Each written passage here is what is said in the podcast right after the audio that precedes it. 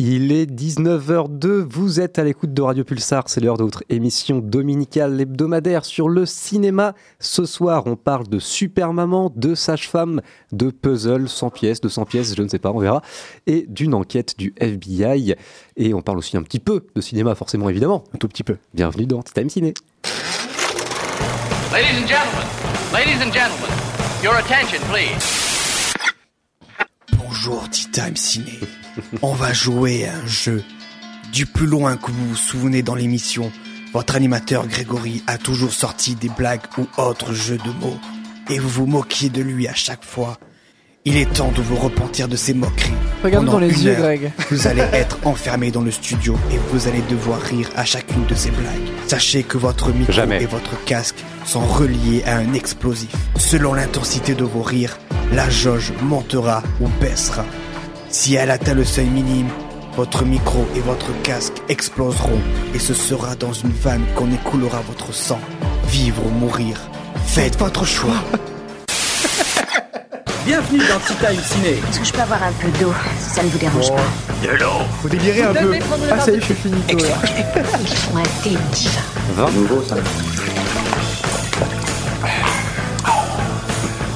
Très astucieux. Joli cocktail. Ça, c'est délicieux. Ah, c'est génial. Ah, je savais bien que ça serait bon. Bon bah alors ça quand même, ça se voit pas tous les jours. Tu me permets que je goûte On est pas bien là Hein Maintenant il est tiède. Allez, on y va. À la bonne heure. En route. Faites votre choix. Bonsoir. Bonsoir. On est là jusqu'à 21h, c'est Item Sneak qui vous accompagne en ce dimanche soir sur la radio des étoiles sur le 95.9, c'est Radio Pulsar.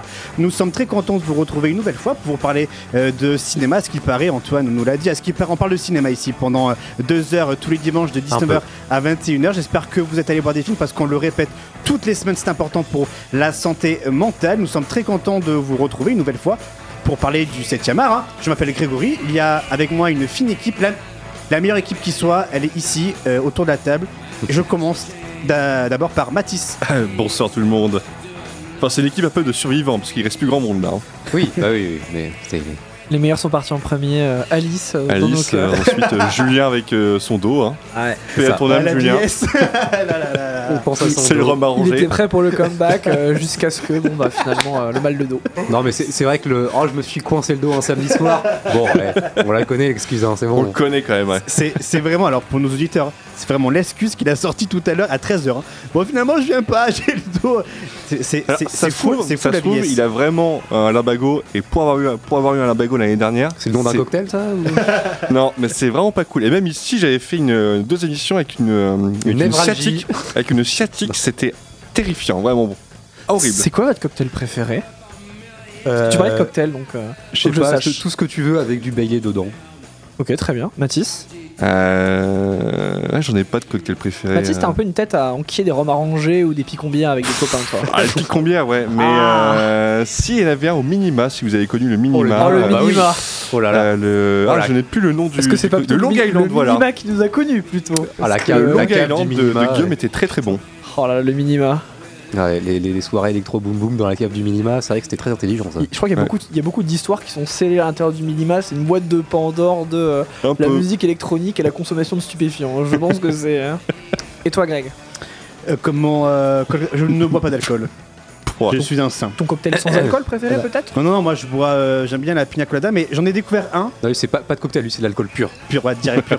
Genre, alcool à 90, c'est pour moi, direct. Ah, ok. White Euh, Spirit. Le, Bonne- le- le bonne poire, gnôle. belle, le poire belle Hélène sur les bouteilles en verre, écrit au marqueur dans la cave des, des gens en campagne. quoi. Exactement. Ouais, ça marche. Exactement. Une fois, j'en ai bu, euh, j'ai j'ai bu une fois de l'alcool à 90. Ne faites jamais ça, les enfants. Ah bah ne oui, faites non, c'est pas jamais très. ça. euh, C'est c'est horrible. Mais sinon, j'en ai découvert un euh, à Paris. Enfin, je sais, plus- je sais pas si c'est euh, si c'est voilà national, mais il s'appelle le Panstar Cocktail. Alors, Ça m'étonne pas que ça te plaise, ça, donc. et je vous jure, c'est un, super cocktail. euh, vodka. euh, vodka- il y avait quoi Vodka, du jus d'ananas, je crois, et, et autre Vodka, chose. whisky, rhum, gnôle. Le cimetière. Picon. euh, Et après, je peux t'assurer que après, T'es parti. T'es hâte toute la soirée. En général, vodka et jus de fruits, c'est. euh, bien, je ouais. sais plus exactement le, le- le- le contenu euh, du cocktail. Je vous en parlerai. euh, Il faut que je retrouve. Mais je vous dirai si vous voulez. Comme ça, on peut se le faire hein, ensemble. Euh, bonsoir Antoine. Bonsoir Greg, bonsoir à toutes et à tous. Ça va le directeur? Ça va, ça va, je, je- ça va mieux. Début de semaine, j'étais très malade, enfin malade. Euh, donc, euh, donc euh, non, ça fait, là, ça va mieux. Petit, euh, petit, 40, euh, petit 42 fièvre. Ah oui, quand même. Petite, euh, petite tuée pendant la nuit à 4h du matin, là, bien, bien, bien trempé, là. Histoire d'être euh, d'être bien, bien en forme. Mais, euh, mais c'est bon, c'est passé. Encore une petite toux un peu grasse euh, qui traîne, mais euh, sinon ça va. Hmm, Mais un petit peu de, un petit peu de thé vert, de miel, et, euh, et on est reparti. hein. du rhum. Aussi, mais Ah, mais le grog, c'est bon, hein. Un petit pan star, ça ira mieux. un petit peu en C'est ce star. que, c'est ce que j'allais dire. Un pornstar et tu redémarres. C'est marqué en plus sur, sur le verre. on dirait vraiment un argument marketing, une campagne pub. Mais c'est marqué en plus de sur le verre un pornstar et ça redémarre. Ça va, Mathias, toi Eh ben ça va, euh, je vais bientôt postuler pour être assistant de programmation, donc euh, croisez les doigts pour moi. Peut-être que ça y est, c'est la fin du prolétariat, je sais pas. On, on croise les doigts pour toi. En tout Merci, cas, j'espère que ça va, ça va le faire pour toi. Un nouveau, un nouveau job, c'est toujours intéressant. Et, euh, et on embrasse Jeanne qui nous écoute, euh, qui dit comment ça la meilleure équipe alors que je ne suis pas là, mais on est où? Mais on est en studio. Euh, on embrasse euh, Jeanne, bien sûr.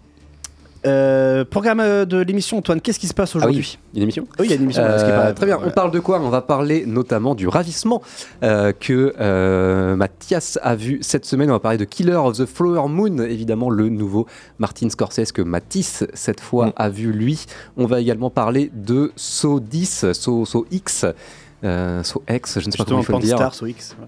Tout Du est relié. coup, euh, du coup, alors on va parler de, de So X avec toi, Greg. Euh, je vais Et vous parler Tanguy. de et Tanguy, bien sûr, qu'on embrasse, euh, bien sûr, qu'on a hâte de, de retrouver dans quelques minutes. Je vais vous parler moi de The Mother, qui est dispo sur euh, sur Netflix, euh, film de Nikki Caro avec Gillo, bien sûr, pour votre plus grand plaisir. Euh, Nikki Caro, qui est la réalisatrice de l'adaptation live de Mulan, voilà, pour ceux qui se demandent. Euh, D'accord. On va parler aussi. Baptiste, t'avais une tête. Ah, ça fait rire. Pardon. Ton visage, c'était l'expression d'un soupir, mais que t'avais pas. On va faire un petit point sur le, sur le box-office également avec, euh, avec toi, Mathis. On va parler un petit peu d'Halloween et de, de nos films d'Halloween, d'Halloween, pardon, Greg. Oui. Euh, le petit contest, bien sûr, pour finir. Et puis ta chronique, chronique d'un mois ciné, le retour, Le- la deuxième. la deuxième, bien sûr. Et puis, euh, et puis voilà. Ben, c'est déjà, un- c'est déjà un très très euh, grand euh, gros programme qu'on vous propose. On est là jusqu'à 21h. N'hésitez pas aussi à nous écouter en podcast, Antoine. Oui, sur euh, Spotify, Deezer, Podcast Addict, Amazon Music, tout ça, tout ça.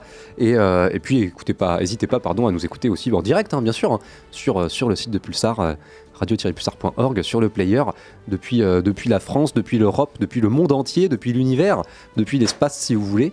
Voilà, vous pouvez nous écouter et, et nous envoyer des petits messages sur Twitter, at Ciné.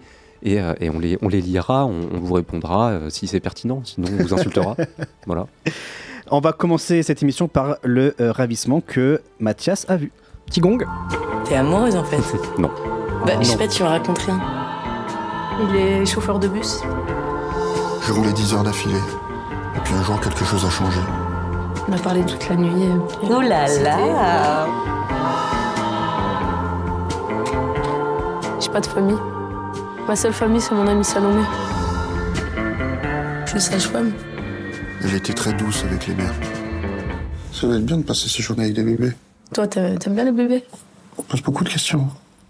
Je suis enceinte. Ah, le pauvre enfant, oh là là. Lydia m'a dit un jour qu'elle pensait qu'un tuyau invisible la reliait à son ami. Comme si elle se partageait une seule dose de bonheur pour deux. Si Salomé allait vivre, comme certains l'affirment, le plus beau jour de sa vie, qu'allait-il se passer pour elle? Le ravissement, Mathias, qu'est-ce que ça vaut ce film? C'est excellent. Alors, en écoutant la bande-annonce euh, telle qu'elle, ça ressemble à un drame français chiant, mais je vous assure que c'est pas du tout le cas. C'était vraiment, je pense que c'est un de mes coups de cœur ciné de ces derniers mois. Donc évidemment, je vais rapidement vous raconter le synopsis. Comment la vie de Lydia, sage-femme très investie dans son travail, a-t-elle déraillé? Est-ce sa rupture amoureuse, la grossesse de sa meilleure amie Salomé, ou la rencontre de Milos, un possible nouvel amour? Lydia s'enferme dans une spirale de mensonges et leur vie à tous bascule. Donc, vous l'aurez compris, Lydia, c'est une femme sans famille, dont finalement le désir le plus ardent, en fait, c'est d'être aimée et de sortir de sa solitude. Lorsqu'elle apprend que sa pote Salomé va devenir mère, elle devient un peu son rock. Jusque-là, rien d'anormal, puisque Lydia est maïoticienne, donc sage-femme pour les, pour les néophytes. Et au détour d'une aventure avec Milos, ce chauffeur de bus noctambule, issu de l'ex-Yougoslavie et pas très loquace, bah, Lydia pense pouvoir enfin tourner la page après une précédente relation où elle a été trompée. Finalement, pas de chance, ça ne fonctionne pas ainsi, et elle retombe dans la solitude, jusqu'au jour où elle retrouve de nouveau Milos et où il la surprend avec l'enfant de Salomé dans les bras. Finalement, pour mendier sa tendresse, elle va le laisser croire que c'est le sien, et en fait même bah, le leur, puisqu'ils ont, ont partagé une nuit d'amour. Et toute cette histoire est partie d'un fait divers qui a motivé Iris Kaltenbach, la réalisatrice, à s'en emparer pour nous proposer Le Ravissement. C'est son premier long métrage. Et malgré que c'est son premier long, bah, c'est une démonstration d'élégance, de maîtrise, mais aussi d'écriture. C'est un super thriller qui parle beaucoup d'intimité, qui raconte d'une façon magnifique le personnage de Lydia, cette amie bienveillante, cette, cette collègue in- inestimable, euh, cette femme passionnée et passionnelle, qui va s'enfoncer dans le mensonge jusqu'à commettre un peu l'irréparable. J'ai passé un excellent moment devant le film. Je trouve que il a une puissance de, de- thriller qui m'avait pas touché depuis des mois et des mois. C'est-à-dire qu'il y a vraiment un moment où j'étais accompagné pendant la séance, je me suis tourné vers mon pote et je lui ai dit je crois qu'il faut que je sorte parce que je me sens pas bien. Parce que je sentais cette, tension monter et je voyais Lydia s'enfoncer dans le mensonge. Donc par rapport à l'enfant de son ami Salomé et à sa relation avec Milos, le chauffeur de bus, il y a vraiment un moment où je me suis dit il faut que je sorte, je n'en peux plus. Vraiment, je, je n'arrive pas à trouver quelque chose qui m'a pas convaincu dans- pendant le film. Ça dure une heure et demie, c'est relativement concentré, c'est relativement paqué, ça fonctionne super bien. Euh, la musique, euh, voilà, euh, du piano, pincement de guitare, la pop dansante du groupe La Femme. Cette musique renforce encore plus la puissance avec laquelle le récit nous agrippe, avec cette tension dramatique. Justement, Lydia qui s'enfonce dans le mensonge, le thème qui l'accompagne. On, on se sent vraiment au bord de la falaise jusqu'à ce que ce soit vraiment jouissivement supportable. Le ravissement, c'est genre jouissivement supportable. J'avais envie de sortir de la salle parce que j'en pouvais plus, et en même temps, putain, qu'est-ce que c'était bon. Au niveau de la mise en scène, j'ai trouvé que c'était classique mais efficace. Donc euh, bon, souvent c'est un peu caméra à l'épaule, mais il y a des moments où on passe dans des teintes qui sont très bleutées, très violettes, où euh, l'image est un peu plus floue pour montrer que la santé mentale de Lydia part un peu en sucette. Il y a des moments comme ça par exemple dans les clubs. Il y a plein de moments comme ça et à l'inverse, parfois, on revient à une mise en scène très réaliste, quasi documentaire, quand par exemple on s'intéresse au travail de mailloticienne de Lydia. Donc on se retrouve vraiment avec des, euh, enfants qui naissent devant nous.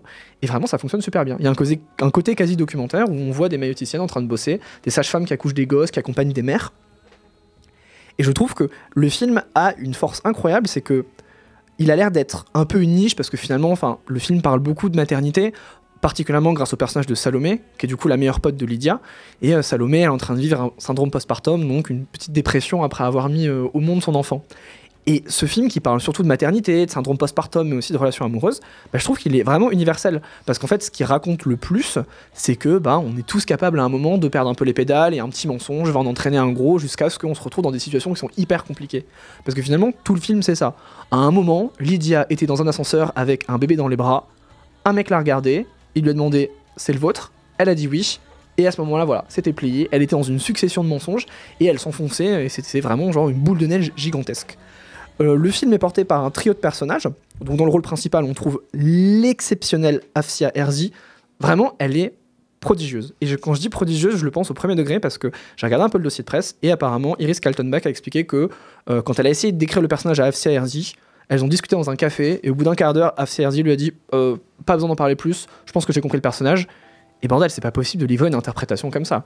Vraiment, quand on la voit avec son manteau rouge en laine, avec ce regard un peu fuyant et cette solitude dans la nuit, mais Afsia Herzi, donnez-lui euh, donnez-lui une récompense, donnez-lui quelque chose, donnez-lui euh, tout ce qu'elle mérite, tout l'or du monde, parce qu'elle est vraiment exceptionnelle. Nina Meurice, euh, quant à elle, j'irai pas jusqu'à dire qu'elle est au niveau d'Afsia Herzi, mais c'est logique, elle a pas le premier rôle. Mais Nina Meurice, excellente interprétation, une Salomé bourrée d'énergie, une Nana hyper pétillante, mais qui parfois aussi a de gros chagrins après avoir donné naissance à sa fille. On peut retrouver aussi dans le rôle de Milos, donc euh, l'amoureux de Lydia, Alexis Mananti. Donc là, un personnage beaucoup plus effacé, beaucoup plus solitaire, beaucoup plus euh, sporadique, un garçon vraiment euh, peut-être timide aussi, ce, chauffeur de bus, noctambule, qui, qui décide activement de rechercher la solitude et qui finalement va changer d'avis sur le personnage de Lydia. Je trouve que ce trio fonctionne extrêmement bien. Donc, j'ai envie de dire, bah, pour moi, le ravissement, c'est un total oui en fait. C'est vraiment un total oui. C'est un thriller d'une heure et demie avec un trait de personnage qui fonctionne super bien, une écriture qui est maligne, une mise en scène classique mais qui fonctionne, une bande son géniale et vraiment je vois pas trop quoi lui reprocher en réalité. César? En vrai, euh, j'ai envie, j'ai envie d'y croire. Je pense que c'est peut-être, je sais pas si c'est prématuré ou si c'est un peu optimiste, mais j'ai envie d'y croire. En tout cas, Afsia Herzi, une chose est sûre, elle est à suivre.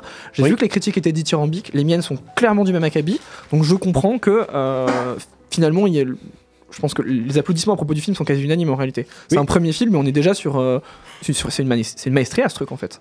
Je vois là sur, euh, sur Allociné, effectivement, 4, euh, 3,9 pour la presse. C'est excellent. C'est vraiment quand même, excellent. euh, c'est excellent, ouais. Pour que ça soit aussi, aussi dithyrambique, effectivement, on ne peut qu'être curieux de voir, de, de- de voir ce film. Et c'est un premier long métrage de la réalisatrice. C'est son premier long métrage. Ça se trouve, euh, ça sera peut-être sur les Césars du premier film. Bah, euh, j'aimerais bien, ouais. peut-être. J'aimerais bien. Et il y y a quelque chose que je me suis dit tout à l'heure quand j'ai réfléchi. Je trouve que le film, parfois, a un petit côté taxi driver, dans ce côté suivre les aventures noctambules d'un personnage très solitaire. Là, c'est pas un chauffeur de taxi, c'est le personnage de Lydia, mais comme elle est mailloticienne et qu'elle en- euh, qu'elle enchaîne les gardes, elle sort parfois à des horaires un peu aléatoires. Et donc, il y a beaucoup de moments où on la voit se promener seule avec son manteau rouge, avec ses boutons dorés dans la nuit. Et je trouve que c'est vraiment une présence qui nous hante et qui nous habite. C'est vraiment un personnage auquel j'ai repensé durant toute la semaine après avoir vu le film. Et vraiment, j'ai l'impression qu'il me quitte pas. Donc, pour un premier film, c'est vraiment euh, c'est sensationnel pour moi. Donc il t'a marqué. Ouais, il m'a vraiment marqué. Je pense qu'il est. Je sais pas s'il sera dans mon top 5 de l'année, mais je pense qu'en tout cas, c'est un contender sans aucun doute. Et euh, c'est l'un de mes films français favoris de l'année d'assez loin. Excellent. On peut le retrouver où ce film à Poitiers? Au Tap Castille, je ne sais pas s'il sera encore à l'affiche la semaine prochaine, mais dépêchez-vous d'aller le voir parce que ça vaut vraiment le coup d'œil. Oui, parce qu'il est sorti le, ouais, le 11 octobre. Euh, donc, euh, bon, si- comme c'est un petit film, en tout cas, euh, voilà, qui n'a- qui n'a pas beaucoup, beaucoup de salles, peut-être qu'il faut se dépêcher pour le voir. Donc, n'hésitez pas à aller voir le ravissement.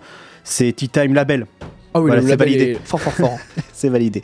Merci Mathias, on continue à euh, parcourir un peu les films qu'il y a en salle et je me tourne vers toi Mathis. Quel film tu as vu toi?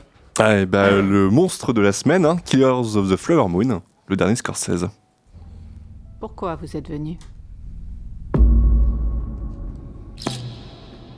Et là, on nous dit que la bande-annonce fait 12 tout mon nom. minutes. Et il vous fait peur? Non, laissez.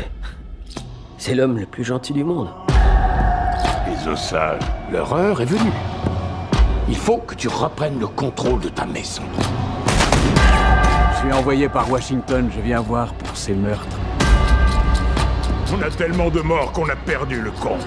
Mais ça peut aussi être le manque de chance. Ça ressemble plus à une épidémie qu'à de la malchance pour moi. Les Osages doivent mourir des mains de l'ennemi. Ne les laissez pas mourir seuls. Le mal encercle mon cœur. DiCaprio, De Niro, euh, Brendan Fraser, Jesse euh, Plemons et j'en passe reviennent, enfin passent encore une nouvelle fois devant la caméra de Martin Scorsese avec Killers of the Flower Moon. Matisse l'a vu. Comment euh, est ce film, Matisse? Et bah pour moi, c'est un chef-d'œuvre. Merci, on passe Voilà. à la suite. Allez, à la suite. Mais je disais en préambule film monstre parce que effectivement les débats se catalysent autour de sa durée. Bon, effectivement 3h30, durée euh, que certains pourraient qualifier de monstrueuse, que moi j'ai trouvé somme toute, euh, comment dire, c'est plutôt passé rapidement à mon sens. Euh, pour moi c'est vraiment un chef-d'œuvre. Je trouve que Scorsese revient très très fort après un The Irishman qui m'a laissé un peu perplexe. Pas forcément son pire film, pas forcément son meilleur, mais qui était aussi d'une durée assez conséquente et qui avait un peu du mal à justifier en fait ces durées-là. Ces Il y durées-là avait, quelques périodes de creux quand même. Voilà, de très gros creux. Et euh, pour le coup, avec Killers of the Flower Moon, euh, bah, Scorsese revient quand même sur une période de l'histoire américaine très peu connue. Euh, et comme l'a titré très joliment, je trouve, Le Monde, il met en scène en fait l'hécatombe silencieuse des Osage. Et pour moi, c'est à la fois un film, un grand film de cinéma, mais aussi un film militant qui nous amène aussi à réfléchir sur notre manière de concevoir et de voir l'histoire et comment l'histoire a été construite par du coup les blancs et qui revient un peu au post-colonial studies. Et pour moi, qui ai fait euh, voilà une, fac d'histoire, qui ai fait d'histoire, j'ai trouvé ça absolument passionnant. Bon, maintenant il est temps un peu que je dresse un peu le pitch du film. Euh, donc le film, en gros, nous narre euh, une histoire vraie, donc celle du peuple Osage qui a eu le malheur de d'installer sa réserve sur une terre qui en fait cachait des réserves pétrolifères extrêmement importantes. Et donc via ces réserves de pétrole, ce peuple Osage, ce peuple amérindien, est devenu riche et en fait a attiré l'attention euh, des blancs qui ont voulu en fait leur subtiliser euh, leur richesse. Euh, et pour ce faire, en fait, ils ont décidé, planifié méthodiquement l'assassinat d'une partie de cette tribu pour s'accaparer l'héritage des, différentes familles qui ont concentré ces richesses-là autour du pétrole. Le scénario du film Scorsese est euh, tiré d'un ouvrage euh, écrit par euh, David Gran qui est sorti en 2017, euh, titre bah, qui est titré pareil que, le film, que Killers of the Flower Moon. Il faut savoir que d'ailleurs le- un autre ouvrage de David Gran va être adapté par Scorsese, donc ce sera une naufragée euh, du Wagger, pareil pour Apple TV. Ah, au départ, le script de Killers of the, of the- euh, pardon, 1, 2, 3, Killers of the Flower Moon, euh, écrit par Eric Roth, euh, devait se concentrer en fait sur l'agent du FBI qui a en gros euh, mis en lumière en fait les différents, la, la machination autour de euh, du, de l'assassinat en fait des différents euh, des différents individus du peuple Osage et en fait euh, Scorsese et DiCaprio étaient pas trop trop chauds en fait pour prendre ce point de vue là et ont décidé en fait de d'épouser le point de vue en gros des meurtriers des, euh, des personnes à la tête de cette, de cette conjuration. Et en fait, moi, je trouve ça extrêmement, comment dire, euh, normal pour Scorsese, parce qu'en fait, ça revient à la manière dont il traite les gangsters. Il traite ce film-là, historique, à la manière dont il traite un film de gangsters, où on voit ces gens, en fait, en train de manigancer de leur côté, avec des montages à côté alternatifs, on les voit faire des meurtres comme des, comme des, des- des meurtres euh, crapuleux. C'est vrai Et- que Scorsese, il, il aime trop montrer le mal en fait. C'est quelqu'un où et- tu, ouais, tu sens qu'il a envie de te montrer le mal qui grandit plutôt que de montrer l'autre perspective. Et pour le coup, dans Killers of the Flower Moon, il montre toute la noirceur et toute l'horreur de l'âme humaine. Et euh, donc on sort pas indemne en fait du film parce que voir ces gens-là en fait conspirer de leur côté pour en gros euh, assassiner des familles entières euh, dans le but ultime en fait de s'accaparer leur richesse, c'est absolument abject. Et en fait, en épousant le point de vue des meurtriers, on est placé dans une, comment dire, dans une situation un peu étrange pour le spectateur. On va interroger les personnages. Parce que le personnage de DiCaprio, en gros, est utilisé par son oncle, qui est joué par Robert De Niro, afin, en gros, de, d'épouser plus ou moins euh, une Amérindienne, qui s'appelle Molly, qui est jouée par l'excellente Lily Gladstone. Et en fait, dès le début, le film instaure le fait que le personnage de DiCaprio et de Lily Gladstone s'aiment d'un vrai amour. Sauf qu'en gros, DiCaprio va se retrouver à devoir euh, comploter dans son dos pour assassiner sa belle famille. Donc ce qui offre des, scènes en fait de réelle tension entre euh, ces deux personnages-là. Et plus le film avance, plus on voit en fait comment dire c'est ce complot euh, partir un peu euh, partir un peu en vrille. Et de toute manière, le FBI va intervenir au bout d'un moment et va lever le voile sur cette euh, sur ce complot-là. Et donc DiCaprio, son personnage va devoir être confronté à sa propre femme, qui va lui demander de rendre des comptes. Et moi, je trouve qu'il y a une espèce de un tragique qui se dégage de cette relation qui est absolument magnifique et que Scorsese sublime. Et puis en plus, on a deux interprètes. Alors déjà, DiCaprio, on savait très bien que c'était un excellent acteur, que ça fait depuis maintenant 20 ou 30 ans qu'il est au top, qu'il est nommé quasiment à chaque fois euh, qu'il apparaît dans un film. Mais là, vraiment, de le voir dans ce rôle-là de, mec en plus qui revient de la, Première Guerre mondiale, qui est un peu bené parce qu'au début, euh, on nous le présente, on a l'impression qu'il comprend comprend pas trop le, le plan de son oncle et qui est joué par De Niro et qui semble comprendre à moitié et du coup euh, tâtonne un peu. Donc euh, c'est assez int- intriguant en fait de voir ce personnage évoluer dans ce monde des requins et au final on le voit tout à fait embrasser cette cause-là absolument ignoble. Et en face Lily Gladstone qui pour moi était est la révélation du film que je connaissais pas du tout qui dégage une espèce de bonté, une espèce de, de, de, de- de- comment dire, de, de, de, de- de gentillesse absolue, qui se retrouve confrontée au mal total. Et, et je trouve ça vraiment magnifique de voir ce- ces interactions entre, entre ces deux personnages-là. Après, on a Robert De Niro, voilà, au top comme d'habitude.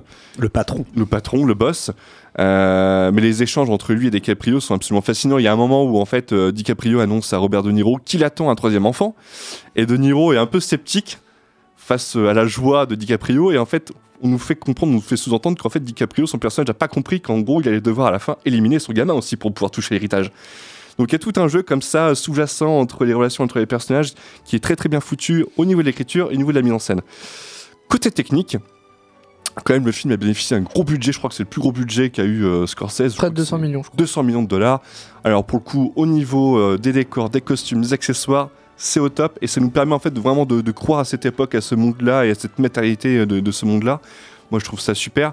Euh, au niveau de la mise en scène, ça commence plutôt bien avec un magnifique plan séquence euh, de la part de Scorsese qui Ah, nous permet bon, de... bah, je vais le voir alors. Voilà, qui nous permet de découvrir, euh, de nous faire. En plus, c'est pas un plan séquence en fait inutile. C'est pas un plan séquence seulement pour le style. C'est que ça nous permet de rentrer dans cette ville-là, en fait, dans cette réserve amérindienne, et de nous présenter les différents pro- protagonistes.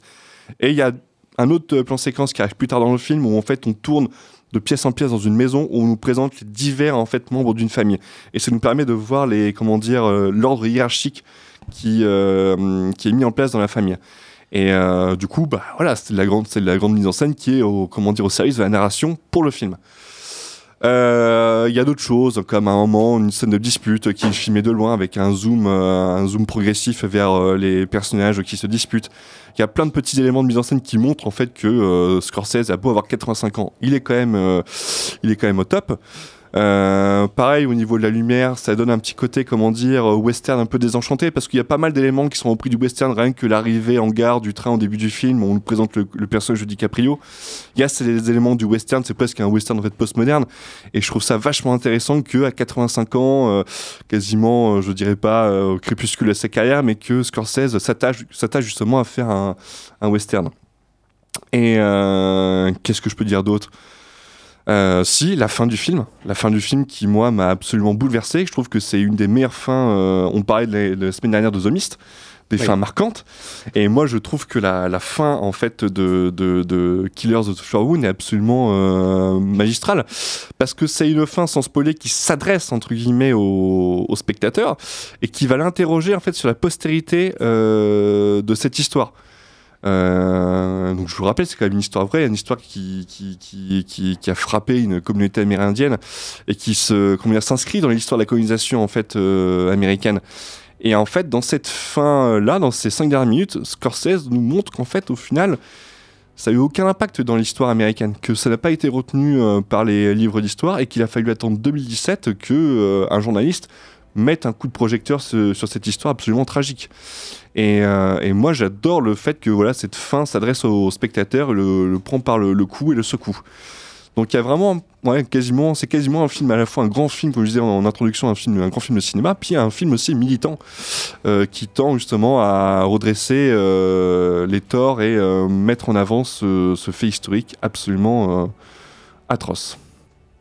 Vous trouvez pas que Martin Scorsese, il a un peu cette espèce de, fin de carrière Bon, je parle de fin de carrière parce qu'il a quand même 80 balais au compteur, euh, le camarade. Mais vous trouvez pas que sur ses derniers films et sur ses, dernières années, ses, derniers projets, j'ai l'impression qu'il propose un peu un diagnostic. Donc, par exemple, là, j'ai cru comprendre que c'était sur le storytelling des vainqueurs et comment est-ce que finalement, ben, les blancs ont façonné l'histoire de façon à euh, enlever tous les, petits, comment dire, sous-bassements qu'ils ont organisés pour euh, prendre des terres, confisquer des biens, etc. Mais je me dis que dans Silence, il y avait certes ça parlait de la foi, mais j'ai l'impression que est-ce que Martin Scorsese il a pas une, période de sagesse de fin de carrière où il commence à diagnostiquer et à proposer des réflexions un peu plus complexes sur la foi, sur l'industrie du cinéma, sur son pays. Parce que j'ai l'impression que tous ces derniers films, il y a Irishman aussi, un film déjà très long, très riche, un film qui Mais faisait qui le parlait bilan aussi de l'histoire américaine aussi. Ouais. Voilà. Est-ce que finalement, bah, Martin Scorsese, il nous livre pas de la sagesse avec ses derniers films? Il est pas rentré dans une espèce d'air euh, Akira Kurosawa. Et c'est ce qu'il disait au gros- sujet justement de pour- Kurosawa, où en fait, quand il avait reçu euh, justement, je crois, un Oscar, où il avait justement dit à 80 ans que c'est que maintenant qu'il savait ce qu'il voulait faire dans le cinéma. C'est le Hokusai du cinéma. Et, et euh, Scorsese, Scorsese a un peu cette réflexion-là, j'ai l'impression. Et puis après, il y a aussi sa réflexion, en fait, il sait qu'il il est plus près de la fin que du début. Oui. A Donc, priori, euh, avec ouais. Silence, où ça interroge la foi et tout ça. Donc, Ridley il a- Scott, il te dirait qu'il est encore au début de sa carrière, il n'y a pas de souci. Ouais, mais de toute façon, il est sénile depuis maintenant euh, 20 ans, euh, Ridley Scott. Donc voilà, on n'est on pas dans les mêmes catégories, mais c'est vrai qu'il y a un côté justement d'interroger aussi l'histoire américaine. Euh, le Loup Wall Street, c'est pareil, hein, ça fait, c'est, c'est une partie de l'histoire américaine et c'est aussi une critique du capitalisme, comme l'est aussi euh, Killers of the Flower Moon. Euh, capitalisme qui est partie intégrante de l'histoire américaine. Vu que c'est basé, euh, vu que leur économie est basée sur les énergies fossiles et tout ça, donc euh, c'est vrai qu'il y a, il y a un côté justement euh, critique de, de l'ensemble de l'histoire euh, américaine. Je crois que tu m'as- pas mal donné envie de voir le film, mais je crois que je vais aussi aller le voir ne serait-ce que par sympathie pour Scorsese parce que bon, il a quand même euh, il a quoi Il a 48 films au compteur, le camarade Scorsese? Il a dû en faire ne serait-ce que 10 avec Robert De Niro, Oui. probablement.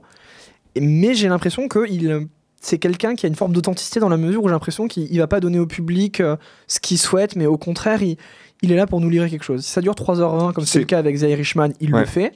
Et j'ai l'impression qu'il il- il a cette entièreté où en fait personne ne dit à Martin Scorsese les films que Martin Scorsese doit faire. Il fait des films avec ce qu'il a envie de raconter, avec son storytelling, avec euh, les, les réflexions qu'il a envie d'apporter. Enfin vraiment j'ai l'impression que c'est la décennie de la sagesse pour Martin Scorsese entre Silence, The Irishman et ça. Et je me dis que finalement bah, c'est presque une richesse en fait à une époque où le cinéma c'est autant un bien de consommation et c'est autant vu par certains studios, par certaines équipes, certaines- certains personnages comme quelque chose qu'il faut consommer, vendre, etc. C'est presque une richesse en fait d'avoir des gars comme Martin Scorsese qui nous livrent des objets qui sont aussi entiers, qui sont aussi pluralistes, qui sont aussi difficiles à décrire. Et finalement, ben ouais. Et puis en termes de rythme, tu parlais de la durée. Au niveau du rythme, c'est parfait. Moi, j'ai pas, j'ai pas regardé mon portable de la séance, hein, et c'est passé relativement vite parce que le film est très bien construit. C'est que des, c'est, que des scènes d'affrontement entre les différents personnages et de tension. Et vu qu'on instaure ce truc entre le personnage de DiCaprio et le personnage de Gladstone, oui, scène d'un amour sincère, mais que au bout d'un moment, la finalité du projet, c'est qu'elle doit mourir. Il y a un truc en fait, un, un vrai truc tragique au sens en fait tragédie grecque. Où à un moment, ça va mal finir, quoi. Et moi, je trouve ça absolument passionnant. En fait, le, le, le- le compteur est, euh, est, est enclenché et on attend euh, cette fin un peu avec impatience, mais en même temps avec euh, beaucoup d'inquiétude. C'est quoi votre Scorsese préféré? Vous avez 3 heures. Ouais, ouais, c'est- tu, tu balances ça comme ça en mode wouh, let's go. Bah justement, on n'a pas 3 heures. Euh, Martin Casino. Scorsese les a, lui. Pardon? Oui. Casino. Très bien. Très bon choix. Greg? Shutter Island parce que je n'aime pas du tout la filmographie de Scorsese. Sérieux? J'accroche pas du tout. Je disais ça à Ouais. Alice la semaine dernière, j'accroche mais vraiment pas à la, à la filmographie de, de, de, de, de- bah, de Scorsese. Euh, tac, tac, je vais pas être très original, je pense. Je, dire, je pense que j'hésiterai entre Taxi Driver et Mean Street. Ok. Jeanne nous dit les infiltrés de, pour sa part. Ah oui. Oui. Donc merci euh, Mathis pour ce retour sur Killer of the Flower Moon. Tu le conseilles fortement. Fortement. Pour moi, c'est un des films majeurs de l'année. Voilà. Vous pouvez donc du coup le, le- le- le regarder partout autour de, autour de chez vous. Avant de faire une petite pause musicale, on va T'as accueillir. pas, t'as pas donné ta réponse, toi, euh, Mathias? Ah oui, euh, ah, j'ai quand même une- un amour un peu certain pour les affranchis, mais euh, au fur et à mesure, je commence à avoir de plus en plus Silence dans mon cœur, justement. Je, je sais pas, je trouve que peut-être que c'est la figure du père Ferreira que j'ai vu dans d'autres œuvres qui me plaît, peut-être que c'est Garfield et Adam Driver où je trouve que ça fonctionne vraiment bien ensemble, mais j'avoue qu'il y a aussi le côté euh, défendre un film un peu sous-côté, parce que bon, ben, enfin, c'est sûr que Mean Street, Raging Bull, Casino, euh, c'est des films quand même qui sont assez gros dans la filmo de Scorsese, mais euh, Silence, euh, j'aime beaucoup, ouais. Donc euh, je vais peut-être le citer lui, ne serait-ce que pour lui donner un peu de spotlight. Avant d'écouter un morceau du coup de extrait du film Killer of the Flower Moon, on va accueillir Tanguy qui est avec nous par, euh, par Skype normalement. Allô Tanguy? Oui, allô, bonjour. Bonjour. On t'entend très faible. Vas-y Tanguy. Oui, tu m'entends mieux? Voilà, là c'est bon, c'est bon. Un petit réglage avec les boutons et c'est bon. Tu vas bien Tanguy? Oui, ça va, ça va. Salut. Bonjour. Bonjour. Bonjour. Euh, Tanguy, tu vas rester avec nous. euh, on va se faire une petite pause musicale et après tu vas nous parler de, euh, de la grosse De sor- choucroute. de la grosse sortie de la semaine. Pour moi, c'est la grosse sortie de la semaine. hein. C'est Bah Saw oui, oui, 10. a- a- après Scorsese, on va enfin parler de cinéma. Voilà, parce que bon, Scorsese, c'est beau. hein. Il y a 80 ans de cinéma, c'est bon. Maintenant, on va parler des vrais bails. On va parler de Saw 10 d'ici quelques instants. Mais avant, on va s'écouter un morceau composé par Robbie Robertson pour ce film, They Don't Live Long. Et on se retrouve de suite après cette musique. Ne bougez pas.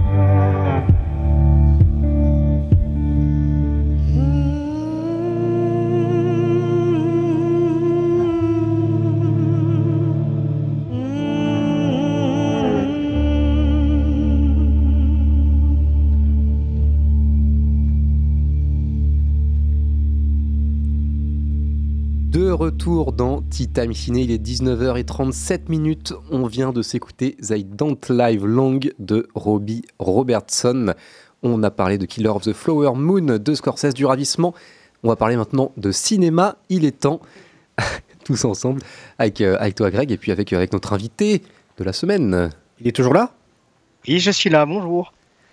Bonjour, Bonsoir. bonjour. Bonsoir Tanguy. Très content de Bonsoir. t'avoir de nouveau dans l'émission. Mais oui, ça fait plaisir. Merci, bah oui, mais merci beaucoup pour l'invitation une fois de plus. Merci pour ce jingle en début d'émission euh, euh, que j'avais pas entendu depuis très longtemps. Ça te Voilà. rappelle des souvenirs quand tu étais Ah bah on est, on est chez Radio Délire ou quoi là Ah, ce mec. Rire, euh, rire et cinéma. Putain, mais en fait, t'as une mémoire de fou. Alors pourquoi il dit radio délire? Je vous le dis, je vous explique, c'est que quand j'étais petit, j'avais j'avais 10 ans, j'avais un micro, euh, enfin un magnétophone enfin, pour enregistrer, et j'ai enregistré ma propre radio qui s'appelait Radio Délire. Un jour, je, sorti- je ressortirai les vieilles cassettes. Ah mais- bah oui, maintenant, maintenant qu'on a, qu'on a Mais- cette anecdote, on veut, on veut les bandes. On Et- veut écouter les bandes. Et je l'ai dit une seule fois à Tanguy, le mec s'en souvient quoi. Mais oui, mais c'est une machine Tanguy en même temps. T'es un fou Tanguy. Bah en parlant de machine, on va parler de Sodis. Oh, la transition Allez, bon l'annonce. Votre cancer continue de se propager. Je, je crains qu'on ne puisse plus rien faire. Il y a une personne qui pourrait peut-être vous aider.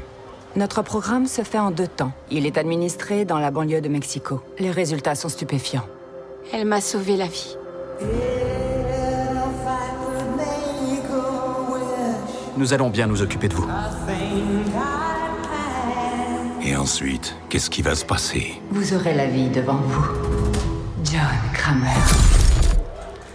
D'après ces scanners, la tumeur n'a jamais été retirée.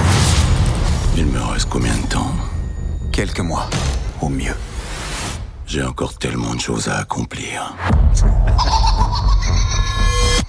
Bonjour à tous.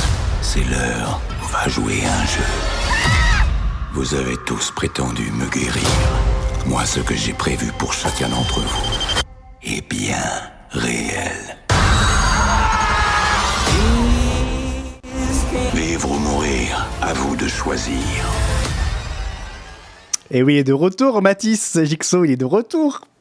Tu aurais dû aller le voir.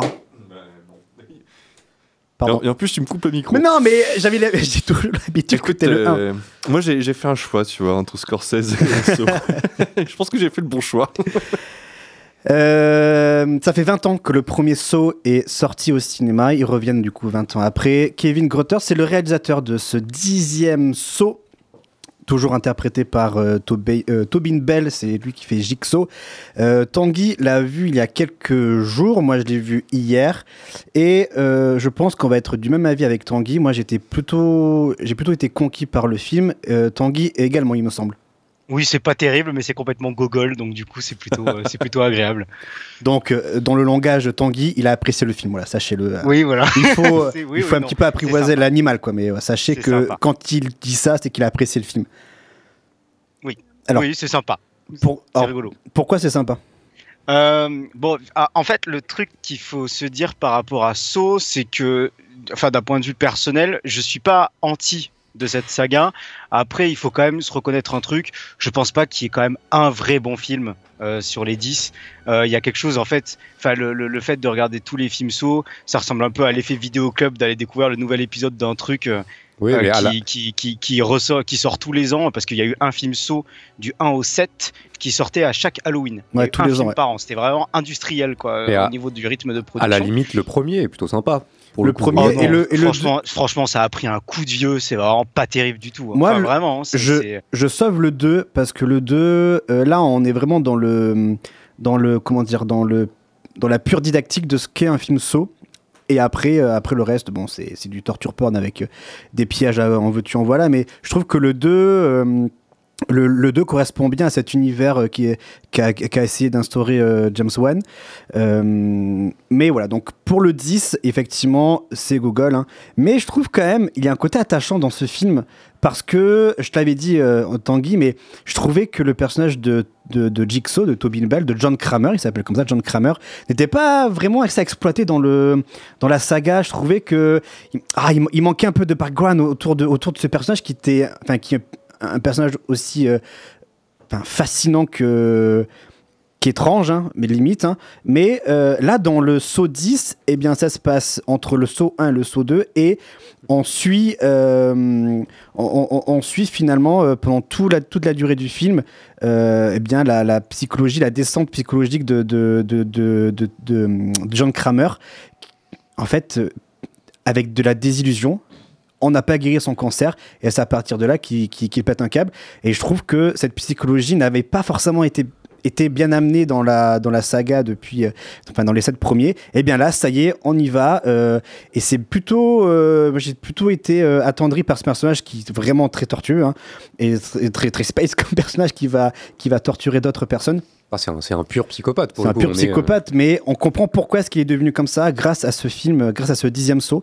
Et voilà, je trouve. J'ai une question. Est-ce que vraiment.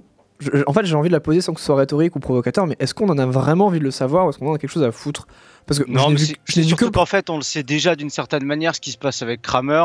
Là, c'est juste qu'entre saut 1 et saut 2, c'est un espèce d'addendum à, à l'histoire, euh, enfin, comment dire, à tous les arcs narratifs de tous les personnages qui vont filer après euh, toute la saga, puisqu'il y a des caméos dans le film. Un qui est dans la bande-annonce, un autre qui n'y est pas, donc je laisse la surprise pour le deuxième. Mais, euh, mais en fait, c'est pas tout à fait vrai sur John Kramer, c'est-à-dire qu'en fait, à partir du 3, donc spoiler si vous n'avez jamais vu Saw, dans Saw 3, John Kramer, John Kramer, Meurt. Euh, il euh, crève donc à la fin du 3 et donc du coup à partir du 4, le 4 commence par son autopsie et ensuite il y a plein de flashbacks qui viennent émailler les films au fur et à mesure jusqu'à Jigsaw, même le huitième épisode sorti en 2017, il y a un flashback de John Kramer et en fait le flashback raconte comment Kramer est devenu Jigsaw. Donc à la fin son background on l'a. Ce qu'on n'a pas en fait, c'est pas tant le background que la psychologie de Kramer, son empathie en fait, quelque chose qu'on ne comprend pas. Euh, c'est en fait, on se dit oui, c'est un tueur méthodique, calculateur, froid, etc. Sauf que on peut savoir pourquoi il est devenu comme ça, mais on n'a jamais une once d'empathie pour lui, ou voire même entre guillemets de sympathie. Euh, So 10 essaye de résoudre un peu ça, sauf que en fait là où ça détonne un peu par rapport au, au précédent, c'est qu'en fait John Kramer, quand on voit les huit premiers épisodes, il a ce qu'on appelle le syndrome divin. C'est quelqu'un qui se prend pour Dieu et surtout qui a le pouvoir de vie ou de mort sur des gens qu'il pose dans des pièges et qu'il force à, à les, les gens sont forcés à s'automutiler pour survivre. Donc à la fin, ils s'en lavent les mains, quoi. C'est, un peu ça. Il a le syndrome divin. Là, celui-là euh, ne déroge pas à la règle. Il y a plein de symboles christiques dans tous les sens dans le film. Euh, vraiment, enfin, faut, faut, faut être aveugle pour pas les voir, quoi. Mais, euh, mais le, le grand avantage du film surtout, c'est qu'en fait, c'est un film qui est assez marrant. Parfois, parce qu'il a des, euh, il a des, des idées euh, narratives qui sont très drôles. La manière dont John découvre le poteau rose qui s'est fait avoir par des charlatans qui, euh, alors qu'il pensait qu'il pouvait sauver son cancer, la manière dont il s'en rend compte, je trouve que c'est hyper drôle. Et Oui. du coup, c'est même, enfin, ça, ça donne un setup payoff dans le film euh, qui est hyper intéressant. C'est que l'idée, la manière dont il se fait, euh, dont il se fait avoir, en fait, a une répercussion sur un piège qu'il fait subir à l'un- à l'une des personnes qu'il a eu. Et la manière dont c'est dont c'est fait, et je trouve hyper drôle. Et parfois, c'est c'est drôle parfois à l'encontre du film. C'est-à-dire que le film reste quand même un joli petit nanar. euh, avec des espèces de punchlines hyper sentencieuses, très très drôles, et qui se termine par un plan. Il y a une scène post-générique dans le film, et ça se termine par un plan euh, trop génial, quoi. Enfin, c'est du- d'une bêtise, mais, mais, euh, mais que je trouve vraiment hyper drôle, quoi. Alors, effecti- enfin, voilà. effectivement, j'en ai parlé comme si c'était un, un super film et tout, mais ça reste, ça reste du niveau de saut, effectivement. hein. Donc, pour ceux qui ont apprécié la saga, je pense qu'ils vont vraiment apprécier ce dixième, euh, ce dixième volet. Et puis, euh, et, puis, je veux aussi parler en termes de, rythme et en termes de montage. C'est beaucoup moins cheap que euh, la, saga, on va dire la saga originale, on va dire, où il y, a, euh, avait toujours des, beaucoup de cuts. Là, il y a rien on nous laisse vraiment, euh, on va dire entre guillemets, apprécier les, les pièges sans qu'il y ait ces- ce surmontage, si, tu vois ce que je veux dire. Oui, oui, non, non, tout à fait. On les a juste au début sur le premier piège euh, du, du film. Et après, le, le film arrête un peu avec ça. Après, bon, euh, c'est- Kevin Grottert. Donc, Kevin Grottert, le réalisateur, c'est celui, c'était le monteur de Saw 1 à Saw 5. C'était le monteur des films. Il est devenu réalisateur sur le 6 et le 7. Il a monté le 8 et c'est lui qui réalise le 10. Donc, ce qui est hyper intéressant avec Saw en plus, c'est que c'est une affaire de famille. hein. Il y a un truc qui est très. euh, Enfin, les, les gens reviennent tout le temps. Euh, par exemple, le précédent Spiral d'Aren Lynn Bousman, c'est lui qui avait déjà réalisé le 2, le 3 et le 4, par exemple. Et, Et- David Hackel, celui qui a réalisé le 5, c'est celui qui, a, qui était le chef décorateur du 1 au 4. Donc c'est vraiment, il y a un côté très affaire de famille, où c'est toujours les mêmes producteurs, les mêmes scénaristes qui reviennent, les mêmes réalisateurs. Et Kevin Grottert, là où c'est cool, c'est que je trouve qu'il a... ah il a un petit peu plus d'idées que les autres réalisateurs de Saw, donc c'est quelqu'un qui sait un peu plus mettre en scène. Euh, après, bon, sur les effets, etc. Enfin, il y a un côté qui est quand même hyper cheap hein, euh, dans le film. Il y a, y, y des mannequins en mousse, euh, on les voit dans le film. hein, Il y a des effets qui sont vraiment très très moches. Le premier piège du film est vraiment d'une d'une laideur assez assez ahurissante.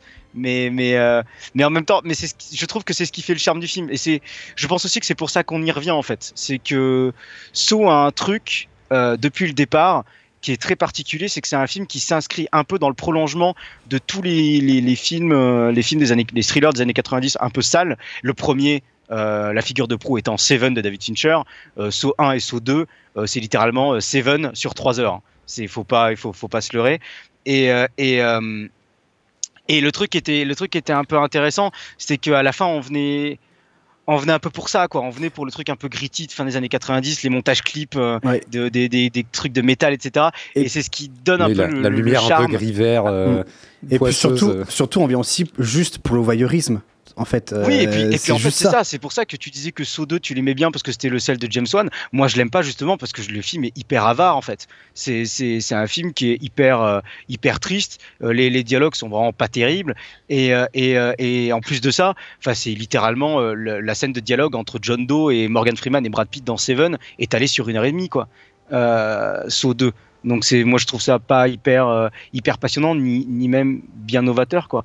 Et du coup en fait 10 on y vient un peu pour ça, c'est qu'en fait on y revient 20 ans après et il y a un côté euh, Il y a un côté euh, nostalgique. hein. Oui, Moi, il y a un moi, côté franchement, fan service en fait. Ouais, fan il y a un côté fan service et on y va vraiment. euh, Enfin c'est- on dirait on dirait vraiment un Avengers de Saw quoi. Eh, Est-ce c'est que vous dire, arrivez vraiment à un ressentir une forme de Euh, nostalgie alors qu'il y a eu, euh, il y a eu 10 sauts quand même et que c'est une famille si. Enfin, c'est- tellement luxuriant comme saga en fait. Est-ce que Ah oui, vraiment il y a eu un a- manque qui a réussi à se mais créer Il y a- y, eu 10 sauts, mais en fait, le truc qu'on oublie, c'est que à la fois, c'est une saga qui n'a jamais fini en DTV. Tous les films sont sortis au cinéma. Et surtout, ils ont tous été, de près ou de loin, rentables. Ah ben, euh, c'est même, même Spiral, qui a coûté 20 millions, il en a rapporté 40. Donc, euh, il est à peu près à l'équilibre. Mais, Ouais, mais, Spira- euh, mais- Spiral, mais voilà. euh, Spiral, je le compte pas forcément dans, dans la saga, même s'il fait partie euh, dans- de l'univers. hein, mais, euh, mais je trouve que Spiral, euh, c'est, je sais pas comment a été pensé le film, comment Chris Rock a pensé ce film, parce qu'il est, il est en partie euh, producteur, il me semble, si je dis pas de il, bêtises. est, il, est, il est même co-scénariste, hein, et puis tu peux le dire, c'est de la merde. hein. Ouais, ouais, bon, je n'osais pas le dire, mais je vois pas comment est-ce que ce film a été pensé, alors que là, vraiment, Sodis, on revient un petit peu euh, aux origines du premier, du deuxième, et, et voilà, et puis c'est. Alors, euh, Oui, je, puis alors, je vais employer un terme, c'est moins putassier que les 4, 5, 6, 7 en, en termes de montage, et non, d'histoire un petit peu, parce que c'est vrai que là, on, visiblement, on retrouve un petit peu le, le, le- alors le sel, effectivement, de ce qui faisait un peu le. le- de ce que faisaient un peu les premiers films, c'est-à-dire qu'après effectivement 4, 5, 6, 7, euh, moi c'est pour ça que je les aime un peu moins, c'est qu'on est vraiment dans le- l'enchaînement de, de pièges ou euh, pour l'aspect entre guillemets ludique, mais qui, euh, qui du coup au bout d'un moment devient euh, devient presque, enfin moi je trouve devient un petit peu, ça, ça devient un peu trop quoi, ça, ça finit par être un peu gerbant. euh, parce Enfin, que ça, on, ça on vient, on vient pour, à partir du 3, on vient pour ça quand même. Hein, Ouais. C'est pas. Et puis on s'y perd un peu quand même dans cette euh, linéarité, euh, on va dire, euh, narrative. On se perd euh, qui, euh, qui fait quoi, qui est complice, qui n'est pas complice. On se perd un petit peu dans. dans- Enfin, en fait, ils se compliquent trop. Enfin, ils se sont trop compliqués la vie pour essayer de, bah, de, faire de plus en, enfin, de, faire un plus grand nombre de films. Sauf qu'en fait, euh, au bout d'un moment, euh, bah, faites, plus simple. Mais là, ils sont un peu complexifiés, ils se sont un peu perdus, je trouve. au fur et à mesure des films. Là, dans le 10, on revient aux fondamentaux, on revient à John Kramer, on étudie sa psychologie, on, est, on, vraiment on met un point d'honneur sur euh, pourquoi est-ce qu'il est devenu Jigsaw. Et voilà, et moi je trouve que ça marche. Et, c'est beaucoup moins putassier, voilà, j'ai que- j'ai que ce mot en tête que les précédents en termes de montage, où il n'y a pas de, de, de montage clip. hein. C'est vraiment, euh, voilà, on, on nous laisse apprécier la, toute la cruauté des, des- des pièges. Et, et je pense que le, le fait qu'il y a eu quand même, alors certes, il y a eu Jigsaw et Spiral qui, étaient en, en 2017 et 2021 là, mais finalement, Saw, Saw 7, ça date de 2010. Il y a, Oui. il y a, il y a quand même eu, il y a- quand même eu quasiment, euh, quasiment euh, enfin, 13 ans du coup, où, euh, où on en a eu quand même un peu moins et où effectivement le, le, le- le soufflet a pu un peu retomber. Et justement, dans, cette, euh, dans cette dizaine d'années-là, je pense que le côté nostalgique a pu, euh, a, pu, a pu monter un petit peu, a pu grimper, parce que certes, on en a eu beaucoup. En fait, là, ça, depuis, depuis, depuis quasiment 15 ans, on en a, on en a plus vraiment. Et là, c'est. En plus, c'était Jigsaw et Spiral qui sont. Alors, des, des 8-9, mais qui sont un peu des espèces de, spin-off, pas spin-off. Enfin, c'est spin-off, c'est- préquel, séquel. enfin. c'est un peu spécial. Là, on a l'impression que c'est le premier, euh, c'est le premier vrai saut depuis euh, 13 ans, quoi. Ok. C'est un peu aussi Oui. le, but de ma question, c'est euh, avec un- un- une saga d'une telle euh, densité et avec euh, des figures tutélaires qui reviennent encore et encore et avec, euh, je dirais pas un recyclage, mais une, pré- une omniprésence Ouais. de certaines personnes, soit au montage, à la production, etc. Je me posais la question de est-ce que le produit final, il n'est pas presque consanguin en fait? Non, non. En fait, c'est un vrai, c'est un vrai préquel finalement au premier saut où on découvre vraiment les origines. euh, plus que ce que nous a disséminé tout au long de la saga euh, le background de, de John Kramer. Là, vraiment, c'est du concret. On y est et voilà quoi. Donc, euh, Si, si, si, c'est consanguin, tu peux le dire, c'est pas oui, grave. oui, c'est oui, c'est consanguin. Ça, ça reste c'est consanguin quand même. C'est Oui, c'est bah, con et c'est trucs, des sanguin. gens qui viennent sur un pied. Mais le film est fait pour ça après. hein, C'est c'est un film. Et puis surtout, enfin, il suffit juste de voir de quand le film sort. Spiral était sorti en été. Après, bah, il y a eu la crise de Covid, etc. Et là, il revient à la tradition de sortir pour Halloween. Et Kevin Grotter t'a dit, euh, moi, pour moi, c'est mon adieu à Kramer, mais il y aura d'autres films Saw derrière. Oh, c'est- C'est- c'est- c'est- j'espère. Évidemment que c'est- c'est- c'est c'est- c'est- c'est une saga qui fait touche pipi depuis Saw 2. Hein, c'est pas, Ouais. c'est c'est- c'est pas grave en soi. Enfin, c'est Et pas le- grave. Et le truc, c'est que bête. le truc, c'est qu'on va y retourner. hein. S'il y a une suite, des suites. euh, Non, mais il y, en on aura, parce qu'on on parlait, on parlait de l'aspect, euh, vous parliez de l'aspect rentable de, de la série. Ils, ils sont tous, que tu le disais, tu le disais Tanguy, le plus cher c'était Spiral qui a coûté 20 millions. Ils coûtent tous sinon entre, euh, entre bah alors un pour le premier, mais sinon ouais, entre 10 10 et 12, entre 10 et- 1,4 le premier, ouais. entre Ouais. 10 et entre 10 et 15 on va dire. Là celui-là il coûte 13 millions. Si, euh, si on prend l'intégralité de la saga, les, les 10 films ont coûté 100, 110 millions de, de dollars. Ça en Il a rapporté un milliard. ça, ça, ça, ça- ça vient de dépasser avec le 10. Là, on est à 1 milliard, on est à plus d'un milliard de recettes euh, sur, sur l'ensemble de la saga. quoi. C'est dingue. Donc, en, en termes de rentabilité, là, c'est ça. le- le- il a coûté 13 millions celui-là, il, est- il est à 30 là pour l'instant, euh, le, le Saut 10. Donc, bon, on est sur quand même une. euh, Un, un ratio de rentabilité qui, je, je pense, euh, fait plaisir, à, fait plaisir aux producteurs. Donc, il, il serait, il Et- serait bête et de ne même- pas Et continuer. tu peux même rajouter qu'il y a eu deux jeux vidéo Saw dont le premier a été un succès commercial. Ouais. Et et il y a une montagne russe à Londres. Donc euh, voilà, Ah ouais. c'est une franchise. Tu dois éviter les lames de, de rasoir et tout. C'est vrai que le, Ah fi- oui, le alors film il y, a- d'horreur- il y a un ride, il y a un ride en, en première personne sur YouTube. Je vous conseille de la regarder. Je trouve la DA hyper cool. hein, de la Ok. truc. J'ai jamais fait. On va mais- les voir mais- alors. Mais la, la DA est très cool. J'allais dire, Voilà. oui, il- un jour, il faudra qu'on parle de cette tradition dans certains films d'horreur où, quand le premier il cartonne, typiquement, bah, je pense à Paranormal Activity, quand le premier a coûté une bouchée de pain et qui cartonne et qui rapporte des centaines de millions de dollars, euh, vraiment, enfin, la, la duplicité des films, on a l'impression que ça, ça pop. Chaque année, on peut en avoir un, ouais. Mais parce genre- que c'est des parce que c'est des euh, c'est pour le coup c'est des formats qui coûtent euh, Qui très peu d'argent ouais. ça coûte que dalle à faire ils sont pas obligés d'en faire un 2 qui coûte qui coûte 50 patates Non, bien sûr, bah, co- comme, comme, comme le cas de Paranormal Activity qui est du found footage, c'est sûr qu'on on peut le faire pour une bouchée de pain. Mais c'est vrai que j'ai l'impression que le, film d'horreur se prête très bien avec ses sorties euh, à Halloween un peu, euh, un annuelles.